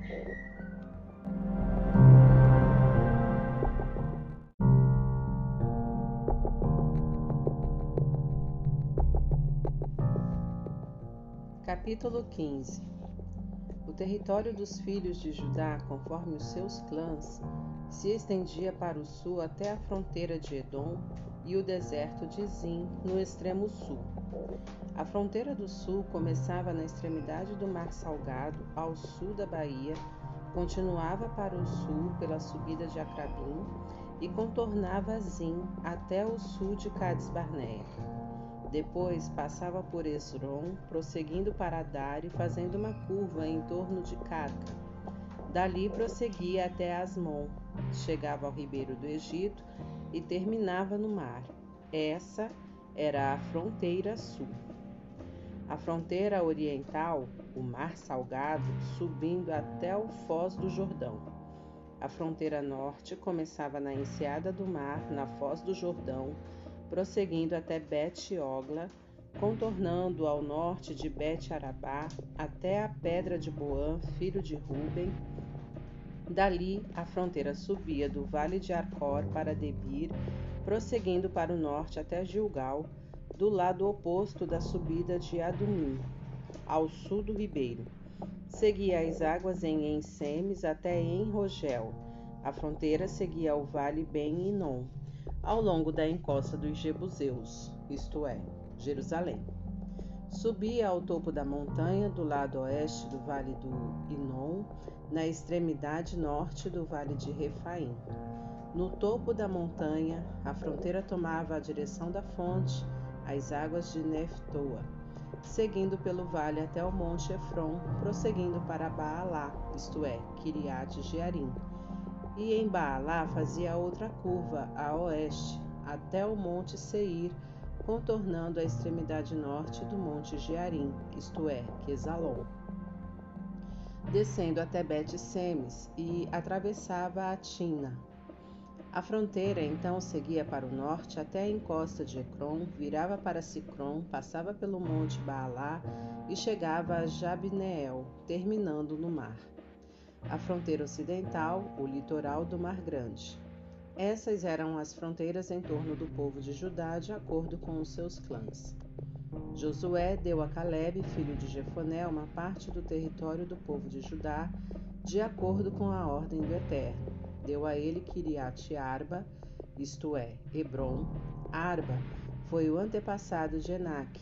Caleb expulsou três Enaquins de Hebron, Cesai, Aimã e Talmai. todos descendentes de Enac. Dali ele marcou, marchou contra o povo de Debir antes da chamada Kiriat Sefer. Antes chamada Kiriat Sefer. Caleb disse: Darei minha filha Axa por esposa a quem atacar e conquistar Kiriat Sefer. Otoniel, filho de Kenaz, irmão de Caleb, a conquistou e Caleb deu a ele sua filha Axa em casamento. Quando ela chegou, ela o fez pedir ao seu pai um campo. Ela desceu seu, do seu jumento. Caleb perguntou: O que você deseja? Ela respondeu: Dê-me um presente de casamento. Você já me deu terras desertas. Dê-me agora fontes de água. Ele deu a ela as fontes superiores e as inferiores. Esta foi a herança da tribo dos filhos de Judá, de acordo com os seus clãs. As cidades do sul da tribo de Judá do Negueb ficavam perto da fronteira de Edom. Cabzeel, Éder, Jagur, Quiná, Dimona, Adada, Quedes, Azor, Itinã, Zif, Telém, Bealote, Azor Adata, Kiriote Esron, isto é, Azor, Amã, Sema, Muladá, Azargada, Esmon, Bet-Pelete, Azar Sual, Berseba, Biziotiá, Baalá, Lim, Azem, Eutrolade, Quesil, Ormá, Ziclag, Madimana, Sansana, Lebaote, Silim, Aim e Rimon. Ao todo, 29 cidades com suas aldeias. Nas planícies ocidentais, Estaol, Zorá, Asná, Zanoa, Enganim, Tapua, Enã, Jarmute, Adulão, Socó, Azeca, Saaraim, Aditaim, Gederá ou Gederotaim, 14 cidades com suas aldeias. Zenã, Radassa, Migdalgade, Gileã, Mispar, Jocteel, Laques, Boscate, Eglon, Cabon, Laamas, Kitlis, Gederote, Bet-Dagon, Naamá, Maquedá. Ao todo, 16 cidades com suas aldeias. Libna, Éter, Azan, Iftá, Asná, Nesibe, Keila, Aquisibe e Maressa, ao todo nove cidades com suas aldeias. Ecrom com suas cidades e aldeias, de Ecrom a oeste do mar, todos, todas na fronteira de Asdod com suas aldeias, Asdod com suas cidades e aldeias, Gaza com suas cidades e aldeias até o ribeiro do Egito. O mar grande demarca a fronteira ocidental. Na região montanhosa, Samir, Jatir, Socó, Daná, Kiriat Sana, isto é, Debir, Anabe, Estemo, Anim, Gozen, Olom e Gilo, ao todo onze cidades com suas aldeias. Arabe, Dumá, Ezã, Janim, Bet Tapua, Afeca, Unta, Kiriat Arba, isto é, Hebron, e Zior, ao todo nove cidades com suas aldeias: Maom, Carmelo, Zif, Jutá, Jezreel, Joquedeão, Zanoa, Caim, Gibeá e Tina, ao todo dez cidades com suas aldeias. Alu, Bet-Zur, Gedor, Maarate, Bet-Anote e Ele, Eutecom, ao todo seis cidades com suas aldeias. Kiriat Baal, isto é, Kiriat Jearim e Rabá, ao todo duas cidades com suas aldeias. No deserto, Bet Arabá, Midim, Secacá, Nibizan, cidade do sal em Engedi, ao todo seis cidades com suas aldeias. O povo de Judá não conseguiu expulsar os jebuseus que viviam em Jerusalém. Os jebuseus permaneceram ali, misturados com o povo de Judá. Eles vivem até hoje em Jerusalém.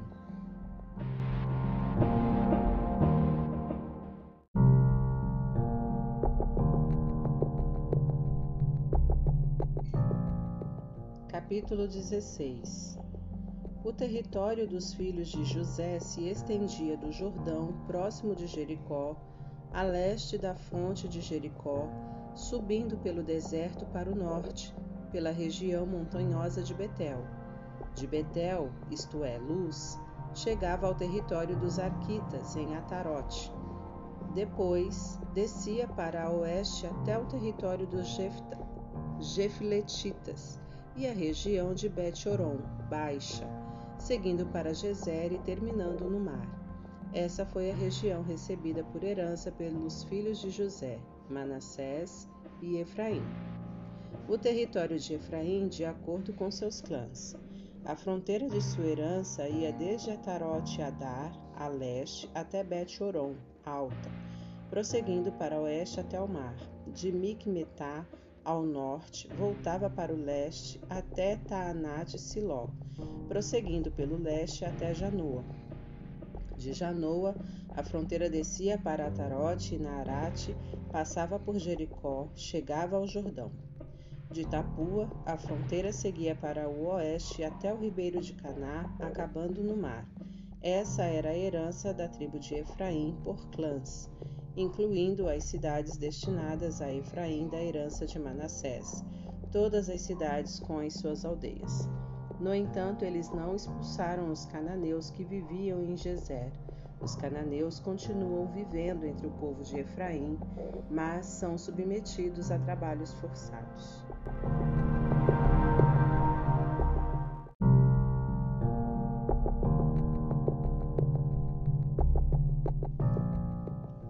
Capítulo 17 Esta é a parte distribuída ao povo de Manassés, o primogênito de José. Gileade e Bazã já haviam sido entregues a Maquir, o primogênito de Manassés e pai de Gileade, porque ele se destacou como guerreiro. Então o território foi distribuído para o restante do povo de Manassés e seus clãs, os clãs de Abiezer, Eleque, Asriel, Siquém, Éfer e Semida. Estes são os descendentes de Manassés, filho de José, de acordo com seus clãs. Zelofeade, filho de Éfer, filho de Gileade, filho de Maquir, filho de Manassés, não teve filho, apenas filhas. Elas se chamavam Maalá, Noa, Ogla, Milca e Tirza. Elas procuraram o sacerdote Eleazar, Josué, filho de Nun, e os líderes e disseram: O Eterno ordenou que Moisés nos desse uma herança entre nossos parentes. Manassés recebeu dez partes, além das terras de Gileade e Bazã, a leste do Jordão, porque as filhas de Manassés receberam herança com seus descendentes. O território de Gileade ficou para o restante do povo de Manassés. A fronteira de Manassés se estendia desde Azer até Micmetá, do outro lado de Siquém, seguindo ao sul, na direção do povo que vivia em Entapua. O território de Tapua pertencia a Manassés, mas a cidade de Tapua, na fronteira de Manassés, pertencia a Efraim. A fronteira continuava para o sul até o ribeiro de Caná as cidades pertenciam a Efraim, apesar de estarem entre as cidades de Manassés. A fronteira de Manassés passava ao norte do ribeiro e terminava no mar. O território ao sul pertencia a Efraim. O território ao norte a Manassés, tendo o mar como fronteira a oeste, fazendo fronteira ao norte com Azer e a leste com Issacar. Dentro do território de Issacar e de Azer, Manassés também possuía Bet-Sean, Ibleã e a população de Dor, em Dor, Taanak e Megido, com suas aldeias. A terceira da lista é Nafote. O povo de Manassés nunca conseguiu conquistar essas cidades. Os cananeus não cediam, mas tempos depois, quando os israelitas se fortaleceram, eles submeteram os cananeus a trabalhos forçados, entretanto, nunca se livraram deles. Os descendentes de José disseram a Josué: Por que você nos entregou apenas um pedaço isolado de terra? Nós somos numerosos e estamos aumentando. O Eterno tem nos abençoado muito. Josué respondeu: Já que vocês são tão numerosos e acham que a região montanhosa de Efraim é muito pequena, subam a floresta e abram espaço para vocês na terra dos ferezeus e dos refaíns. Mas os descendentes de José disseram: Não há espaço suficiente nos montes para nós. Os cananeus que vivem nas planícies, tanto os de Bet-Seã e suas aldeias, quanto os do vale de Jezreel, têm carros de ferro. Josué disse aos descendentes de José, Efraim e Manassés: De fato, vocês são muito numerosos e poderosos. Um lote de terra não será suficiente para vocês. Vocês também receberão região montanhosa. Por enquanto ela está coberta de floresta, mas vocês poderão limpar a terra e possuí-la de um lado a outro. Os cananeus, embora sejam poderosos e possuam carros de ferros, não poderão resistir a vocês.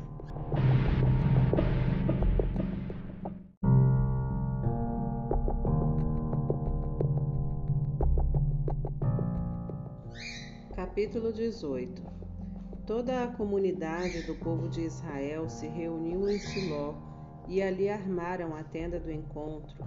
A terra estava sob o domínio deles, mas sete das tribos de Israel ainda não haviam recebido a sua herança.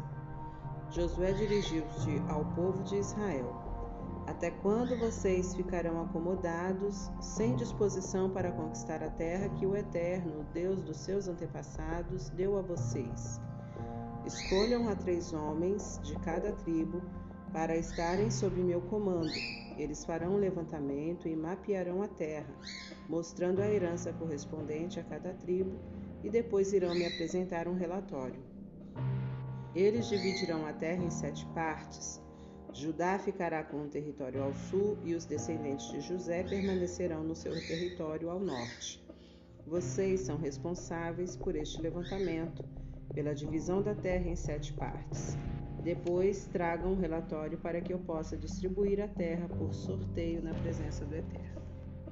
Os levitas serão os únicos que não receberão terra, porque a herança deles é o sacerdócio do Eterno.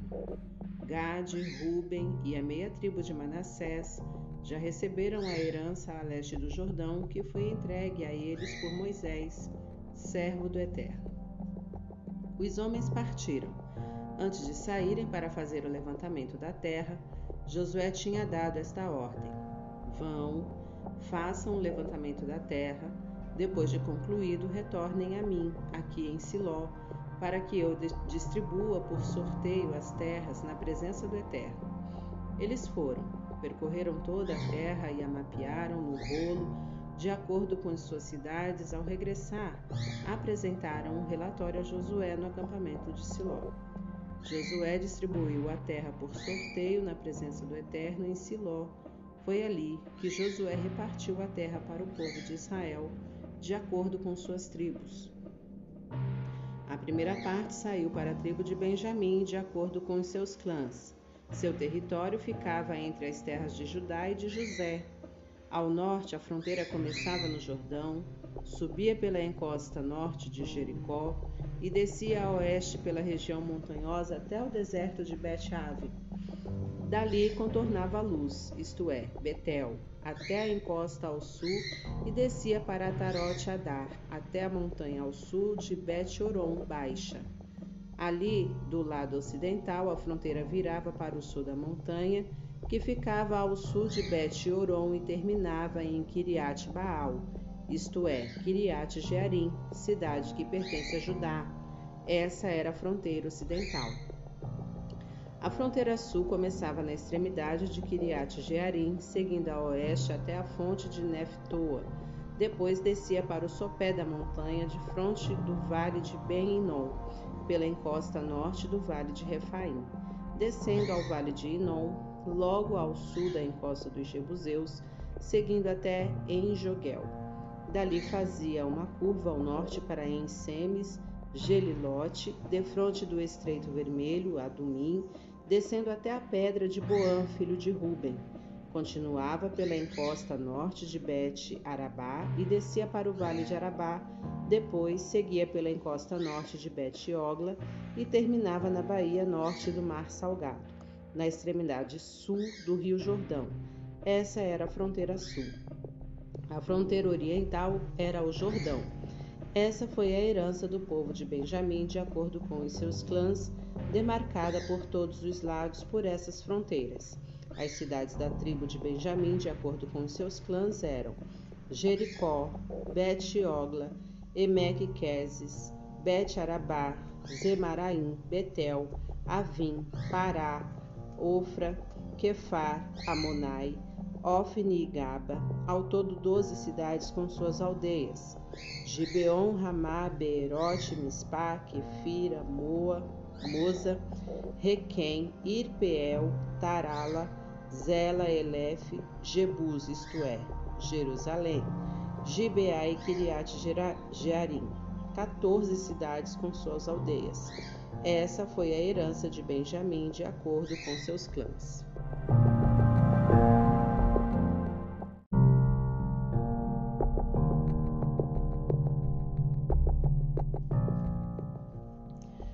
Capítulo 19 A segunda parte saiu para Simeão e seus clãs. A herança deles estava dentro do território de Judá.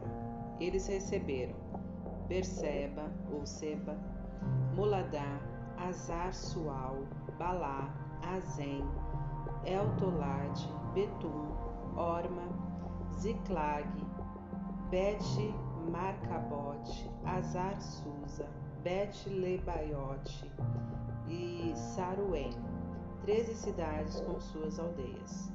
Aim, Rimon, Éter e Azã quatro cidades com suas aldeias e todas as aldeias ao redor dessas cidades até Baalat Beer, a Ramá do Negueb. Essa foi a herança da tribo de Simeão de acordo com seus clãs. A herança de Simeão estava dentro do território de Judá, porque Judá havia recebido mais do que precisava. Por isso, a tribo de Simeão recebeu sua herança dentro de Judá. A terceira parte saiu para Zebulon e seus clãs. A fronteira de sua herança ia até Saride, seguia para oeste até Maralá, encontrava-se com Dabezete, indo até o ribeiro de fronte a Joqueneão. Do outro lado de Saride, a fronteira seguia a leste na direção do nascente até a fronteira de Quislot Tabor. Continuava até Daberate e subia até Jafia. Prosseguia para leste até Gat-Efer e Et-Kazim, chegando até Rimon, e virava em direção a Neá. Dali, a fronteira contornava ao norte de Anatom e terminava no vale de Iftael. Incluía Catate, Naalau, Ziron, Idala e Belém, doze cidades com suas aldeias. Essa foi a herança dos clãs de Zebulon, as cidades com suas aldeias. A quarta parte saiu para Issacar e os seus clãs. Seu território incluía Jezreel, Quesulote, Sunem, Afaraim, Sion, Anaarate, Rabite, Kizion, Ebes, Remete, Enganim, em Adá e Bet-Pazes. A fronteira chegava a Tabor, Zaazima e Bet-Semes, terminava no Jordão, dezesseis cidades com suas aldeias. Essas cidades com suas aldeias foram a herança da tribo de Issacar, de acordo com seus clãs. A quinta parte saiu para a tribo de Azer e seus clãs. Seu território incluía Eucate, Ali, Beten, Akzaf, Alameleque, Amade e Mizal. A fronteira ocidental chegava até o Carmelo e Sior Libnat. Depois virava para leste na direção de Bet-Dagon, chegando até Zebulon e o vale de Ifta-El. Depois seguia para o norte até Bet-Emeque e Neiel, passando à esquerda por Cabu. Prosseguia para Hebron, Reob, Amon e Caná, até a grande Sidom. A fronteira contornava de volta para Ramá até a cidade fortificada de Tiro, virava em direção a Osa e terminava no mar na região de Aquisibe, Umá, Afeque e e duas cidades com suas aldeias. Essas cidades e aldeias foram a herança da tribo de Azer, de acordo com seus clãs. A sexta parte saiu para Naphtali e seus clãs. Sua fronteira começava em Elef e no carvalho de Zanaim, Zaanim, passando por Adame Negueb e Jabneel, até Lacum, terminando no Jordão. A fronteira voltava para o oeste, passando por Asnote e Tabor, chegando até o Coque, fazia divisa com Zebulon ao sul, a Zera a oeste e o Jordão a leste. As cidades fortificadas eram Zidim, Zer, Amate, Racate, Kinerete, Adamar, Ramá, Azor, Quedes, Edrei, En-Azor, Irom, Migdal-El, Orem, Bet-Anat e Bet-Semes, dezenove cidades com suas aldeias. Essa era a herança da tribo de Naphtali, as cidades com suas aldeias, de acordo com seus clãs. A sétima parte saiu para Dan. O território da sua herança incluía Zorá, Estaol, Ir Semes, Saalabim, Aijalon, Itla, Elon, Tina, Ecrom, Elteque, Gibeton, Baalate, Jeude, Beni-Beraque, Gate-Rimon,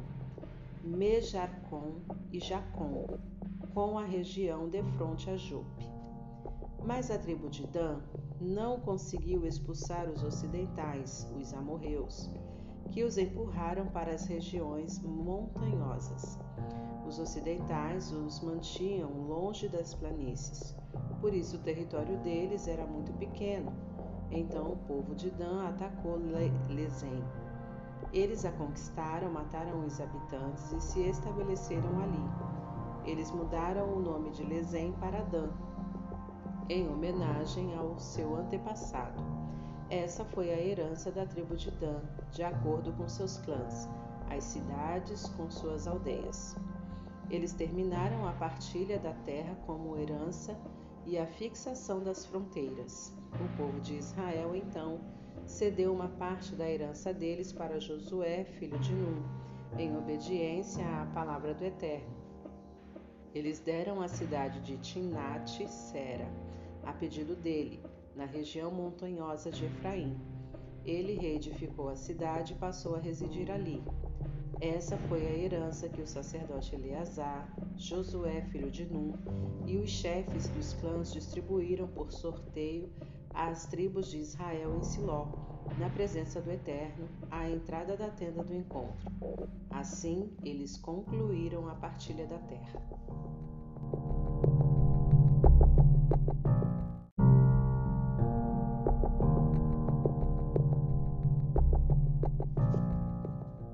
Capítulo 20 Então o Eterno disse a Josué: Diga ao povo de Israel: Estabeleçam cidades de refúgio, conforme instruí a vocês por meio de Moisés, para que qualquer pessoa que matar alguém acidentalmente, isto é, sem intenção, possa fugir e se proteger contra o vingador. A pessoa que fugir para se refugiar numa dessas cidades ficará à porta da cidade e apresentará seu caso às autoridades do lugar. Esses líderes acolherão a pessoa na cidade, providenciando um local para ela morar. Se o vingador vier em busca do homicida, os líderes da cidade não deverão entregar seu protegido a ele, pois não houve intenção de matar, nem havia histórico de ódio contra o companheiro morto. O homicida poderá permanecer na cidade até ser julgado diante da comunidade ou até a morte do sacerdote principal. Depois disso, poderá retornar para casa, para a cidade da qual fugiu. Eles separaram Quedes, na Galiléia, na região montanhosa de Naphtali, Siquém, na região montanhosa de Efraim, e Kiriat Arba, isto é, Hebron, na região montanhosa de Judá Do outro lado do Jordão, a leste de Jericó, estabeleceram Bezer, no planalto deserto da tribo de Ruben, Ramote em Gileade, da tribo de Gade, e Golã em Bazã, da tribo de Manassés. Essas foram as cidades designadas para o povo de Israel e para todo estrangeiro residente, enfim, para qualquer um que matasse alguém sem intenção. Ele poderia fugir para ali, evitando ser morto pelas mãos do vingador antes do julgamento perante a comunidade.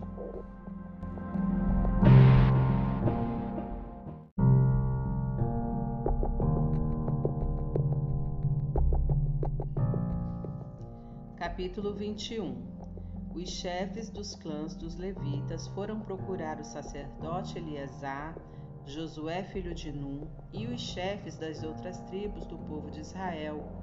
Isso aconteceu em Siló, na terra de Canaã. Eles disseram: O Eterno deu ordens a Moisés para que vocês nos dessem algumas cidades, nas quais pudéssemos viver, e pastagem para o nosso gado. Então o povo de Israel, da própria herança, deu aos levitas, conforme o Eterno havia ordenado, as seguintes cidades, com suas respectivas pastagens. O sorteio contemplou, em primeiro lugar, os clãs dos coatitas. Assim, os levitas, descendentes do sacerdote Arão, receberam treze cidades da tribo de Judá, Simeão e Benjamim o restante dos coatitas recebeu das cidades dos clãs das tribos de Efraim, Dan e da meia tribo de Manassés. Os gersonitas receberam treze cidades dos clãs das tribos de Sacar, Asser, Naphtali e da meia tribo de Manassés em Bazã. As famílias de Merari receberam doze cidades das tribos de Ruben, Gade e Zebulon o povo de Israel cedeu por sorteio essas cidades com suas pastagens aos levitas, conforme o Eterno havia ordenado a Moisés. Das tribos de Judá, Simeão e Benjamim, eles designaram as seguintes cidades mencionadas individualmente, destinadas aos descendentes de Arão, das famílias dos clãs dos Coatitas, da tribo de Levi, porque a primeira divisão saiu para eles.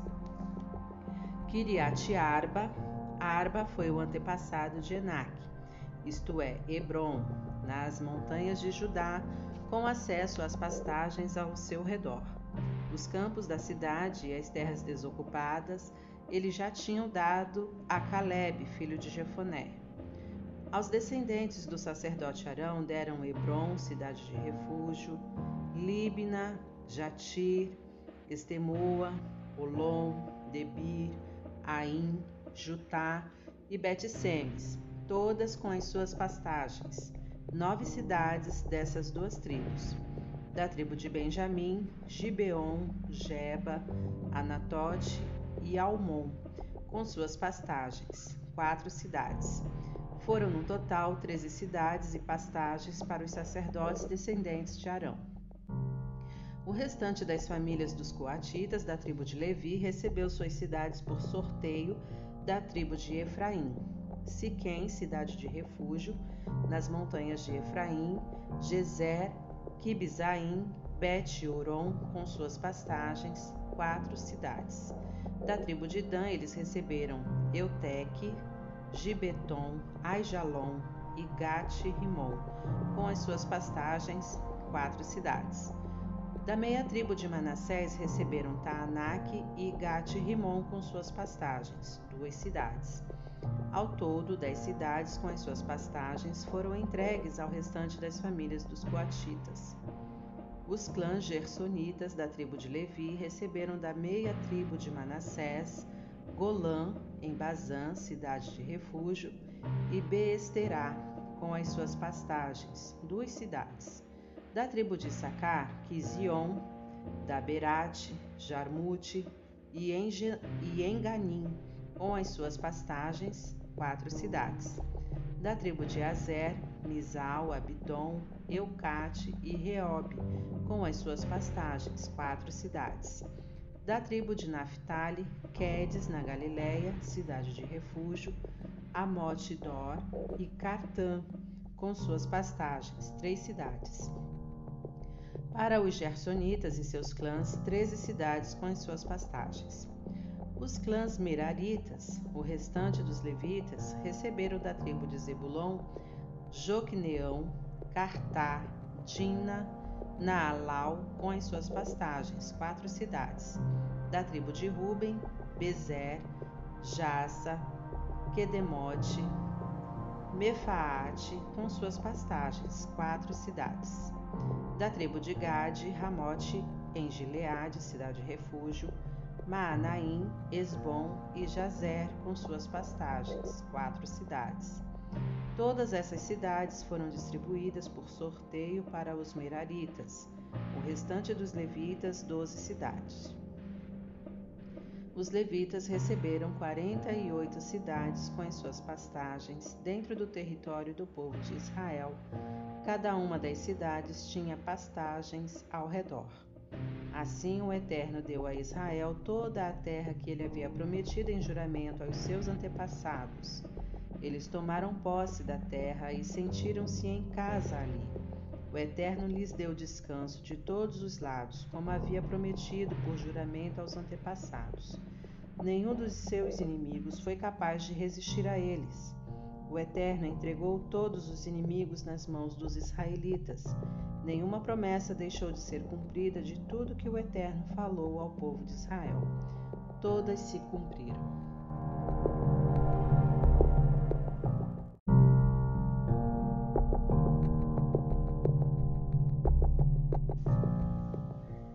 Capítulo 22 Josué chamou os Rubenitas, Gaditas e a meia tribo de Manassés e disse: vocês cumpriram tudo que Moisés, servo do Eterno, ordenou e obedeceram a tudo que ordenei. Todo esse tempo, até o dia de hoje, vocês não abandonaram seus irmãos. Puseram o ombro debaixo da carga que o Eterno, seu Deus, designou a vocês. Agora, o Eterno concedeu descanso aos seus irmãos, como havia prometido, e vocês já podem voltar para casa para o território da sua herança, que Moisés, o servo do Eterno, deu a vocês do outro lado do Jordão. Apenas prestem atenção nisto, sejam vigilantes em guardar o mandamento e a revelação que Moisés nos deixou. Amem ao Eterno, andem em todos os seus caminhos, obedeçam aos seus mandamentos e apeguem-se a Ele e sirvam-no com todas as suas forças e com tudo o que possuem. Depois de falar, Josué os abençoou e os despediu. Eles retornaram para casa. Moisés tinha dado à meia tribo de Manassés uma parte de Bazã, a outra metade Josué deu terras entre seus irmãos a oeste do Jordão. Ao mandá-los de volta para sua herança, Josué os abençoou, dizendo: Voltem para casa. Vocês estão voltando com muita riqueza, grandes rebanhos, prata, ouro, bronze, ferro e muitas roupas. Dividam essa riqueza com os seus amigos e familiares, todo o despojo dos inimigos. Os Rubenitas, os Gaditas e a meia tribo de Manassés deixaram o povo de Israel em Siló, na terra de Canaã, para voltar a Gileade, a terra de sua propriedade, que receberam por ordem de Moisés, conforme o Eterno havia ordenado. Eles chegaram a Gelilote, à margem do Jordão, na terra dos cananeus. Ali os Rubenitas, os Gaditas e a meia tribo de Manassés construíram um altar na margem do Jordão, um altar enorme. O povo de Israel ficou sabendo da construção do altar e não gostou. O que é isso? Os Rubenitas, os Gaditas e a meia tribo de Manassés construíram um altar em Gelilote, na beira do Jordão, voltado para a terra de Canaã, do lado israelita. Sem mais demora, a comunidade inteira uniu forças em Siló para guerrear contra eles. Eles enviaram Finéias, filho do sacerdote Eleazar, aos Rubenitas, aos Gaditas e à meia tribo de Manassés, na terra de Gileade. Ele foi acompanhado de dez líderes, um de cada tribo, chefes de suas famílias. Eles representavam as divisões militares de Israel. Eles procuraram os Rubenitas, os Gaditas e a meia tribo de Manassés e disseram: Toda a comunidade do Eterno quer saber que violação é esta que cometeram contra o Deus de Israel, desviando-se do Eterno e construindo o altar para vocês, um ato ostensivo de rebeldia contra o Eterno? Não bastou o pecado de Peor? Vejam, até hoje não nos livramos disso. Ainda sofremos as consequências da praga que caiu sobre a comunidade do Eterno. E agora vocês estão abandonando o Eterno? Se hoje vocês se rebelarem contra o Eterno, amanhã ele derramará a sua ira sobre todos nós, sobre toda a comunidade de Israel. Se vocês não acham que o território de vocês não está santificado, se existe alguma contaminação, voltem para a terra do Eterno, em que está a sua habitação, e tomem terras ali. Mas não se revoltem contra o Eterno nem contra nós, construindo outro altar, além do altar do Eterno, nosso Deus. Quando Acã, filho de Zerá, violou a santa condenação, não veio a ira de Deus contra toda a comunidade de Israel? Ele não foi o único a morrer por causa do seu pecado. Os Rubenitas, os Gaditas e a meia tribo de Manassés responderam aos líderes da tribo de Israel: O Deus dos deuses é eterno, o Deus dos deuses é eterno. Ele sabe e mostrará a Israel se o que estamos fazendo é uma traição contra o Eterno. Se for, não se preocupem em nos salvar, que o Eterno decida se construímos para nós um altar num ato de rebeldia contra ele. Se foi para oferecer ofertas queimadas, ofertas de cereais e ofertas de paz. Não é isso. Erigimos o altar por precaução. Nossa preocupação é que um dia os seus descendentes digam aos nossos: Vocês não têm nenhuma relação com o Eterno, Deus de Israel. O Eterno estabeleceu o Jordão como fronteira entre nós e vocês. Vocês, Rubenitas e Gaditas, não têm parte com o Eterno. Assim, os seus descendentes poderão fazer que os nossos deixem de adorar ao Eterno. Foi por esse motivo que decidimos construir o altar, não para apresentar ofertas queimadas nem para sacrifícios. Construímos o altar como testemunho entre nós e vocês e os nossos descendentes, um testemunho do altar em que adoramos ao Eterno em sua habitação sacra, com nossas ofertas queimadas sacrifícios e ofertas de paz. Dessa maneira, no futuro, seus descendentes não poderão dizer aos nossos: Vocês não têm parte com o Eterno.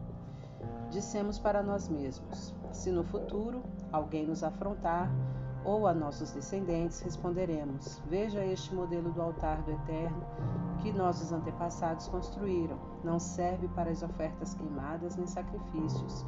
É um testemunho de nossa união com vocês. A última coisa que desejamos é nos rebelar ou nos afastar do eterno. Nunca imaginamos construir um altar para apresentar ofertas queimadas ou oferta de cereal para concorrer com o altar do eterno que fica diante da sua habitação sacra.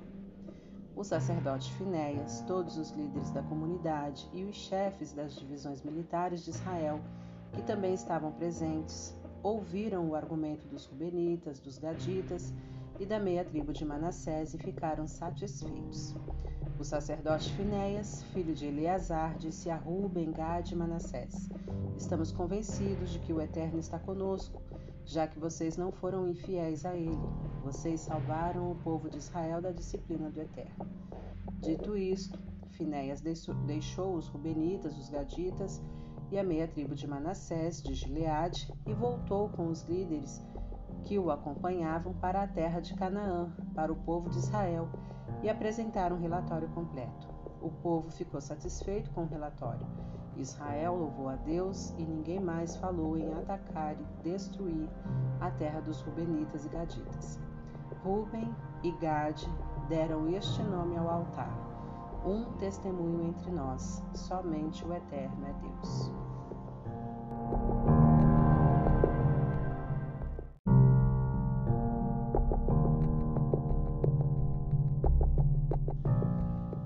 Capítulo 23 Passado muito tempo desde que o Eterno tinha dado descanso a Israel de todos os inimigos ao redor, quando Josué já estava em idade avançada, ele convocou toda a comunidade de Israel, os anciãos, as autoridades, os juízes e os oficiais, e disse: Estou velho, já vivi muito, e vocês viram tudo que o Eterno fez a essas nações por amor de vocês. Ele fez isso porque é o Eterno, o Deus de vocês. Ele lutou por vocês. Fiquem atentos, designei a vocês, por sorteio, as nações que ainda permanecem no território das tribos e também as nações que já eliminei, desde o Jordão até o Mar Grande a oeste. O Eterno, seu Deus, os eliminará da sua presença, até que não reste nenhuma delas e vocês possuam a terra das nações, como ele prometeu a vocês. Agora, sejam fortes e constantes, obedeçam a tudo que está escrito no livro da revelação de Moisés. Não omitam nenhum detalhe, não se misturem com as nações que ainda estão ao redor de vocês, nem sequer mencione o nome de seus deuses ou jurem por eles. De maneira alguma adorem ou invoquem o nome deles. Apeguem-se ao Eterno, seu Deus, como vocês têm feito até agora. O Eterno expulsou nações poderosas da presença de vocês. Até agora, ninguém conseguiu derrotá-los. Pensem bem. Um de vocês sozinho conseguia afugentar mil deles. Isso porque o Eterno é o Deus de vocês. Ele luta por vocês como prometeu. Por isso, dediquem-se de corpo e alma a isto. Amem ao Eterno seu Deus, porque se vocês se desviarem começarem a se juntar com as nações que permanecem entre vocês, casando-se, fazendo negócios com elas, tenham certeza de que o Eterno não as expulsará daqui e elas só causarão problemas a vocês. Serão como chicotadas nas costas e areia nos olhos de vocês. Por isso, vocês mesmos devem expulsá-las desta boa terra concedida pelo, pelo Eterno. Como vocês podem perceber, estou indo para onde todos nós um dia iremos.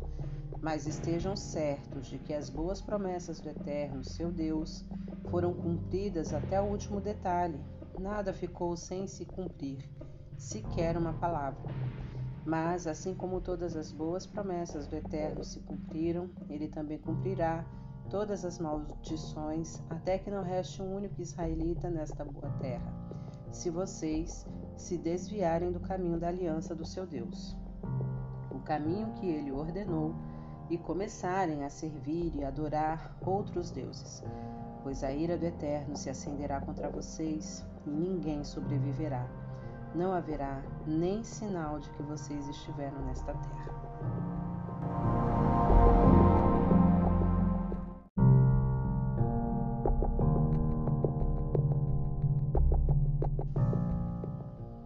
Capítulo 24 Josué convocou todas as tribos de Israel e as reuniu em Siquém. Ele convocou os, os anciãos, as autoridades, os juízes e os oficiais, e eles se apresentaram a Deus. Então Josué se dirigiu a todo o povo. É isto que o Eterno, Deus de Israel, diz: Muito tempo atrás, os antepassados de vocês, Terai seus filhos, Abraão e Naor, viviam a leste do rio Eufrates. Eles adoravam outros deuses, mas tirei o seu antepassado Abraão da terra, além do Eufrates. Levei-o até Canaã e multipliquei os seus descendentes. Eu dei a você Isaque como filho, e a Isaque dei Jacó e Esaú. Deixei Esaú viver nas montanhas de Seir, mas Jacó e seus descendentes foram para o Egito depois enviei Moisés e Arão. Feri cruelmente o Egito com pragas e tirei vocês de lá. Tirei seus antepassados do Egito. Quando chegaram ao mar, os egípcios vieram furiosos atrás de vocês, com carros e com toda a cavalaria até a margem do Mar Vermelho. Então vocês clamaram ao Eterno, e ele pôs uma nuvem entre vocês e os egípcios. Depois vocês viveram no deserto por muito tempo, e eu os trouxe para a terra dos amorreus, que viviam a leste do Jordão. E os amorreus os atacaram, mas eu lutei por vocês e vocês tomaram posse da terra deles.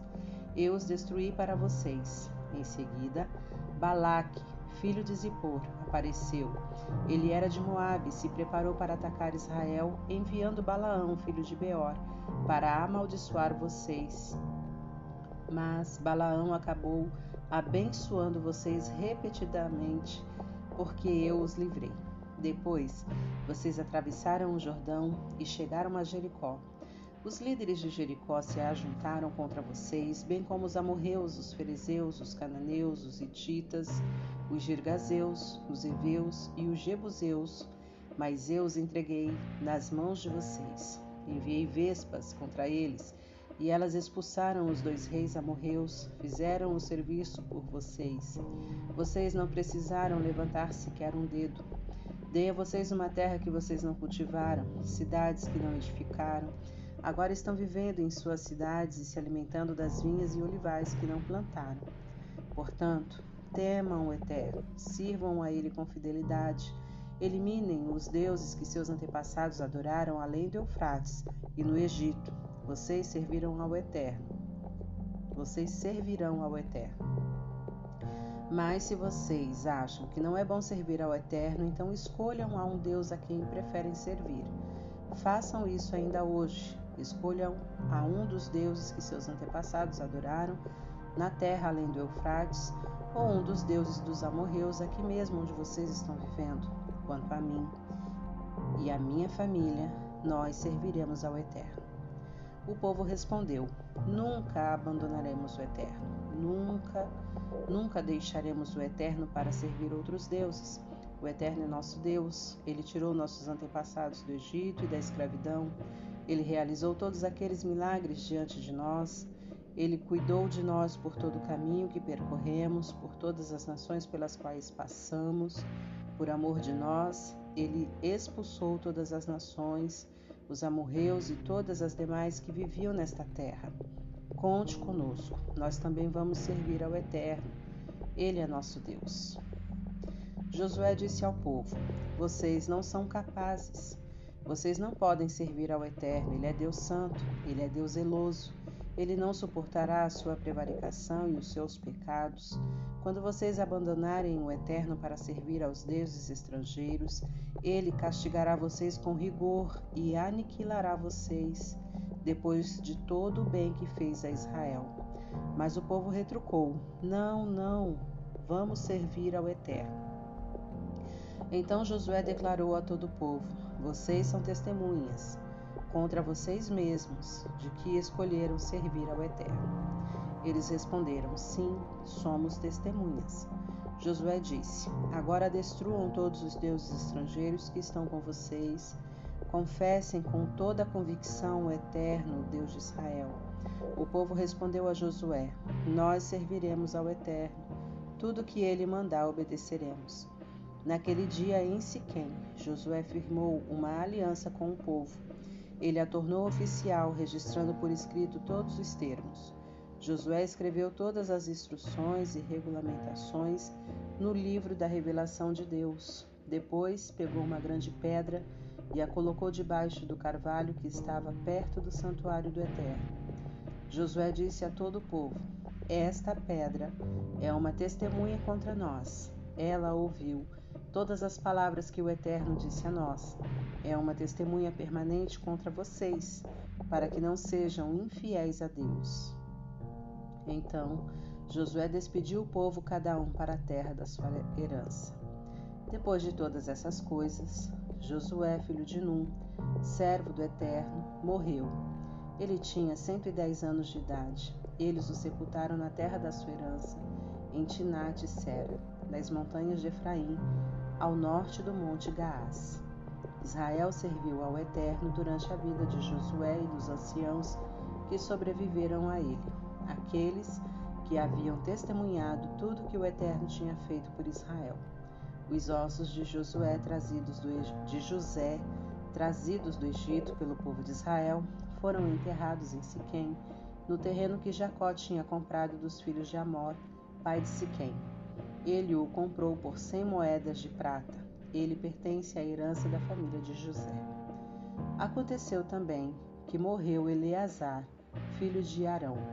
Eles o sepultaram em Gibeá, que tinha sido entregue a seu filho Finéias nas montanhas de Efraim.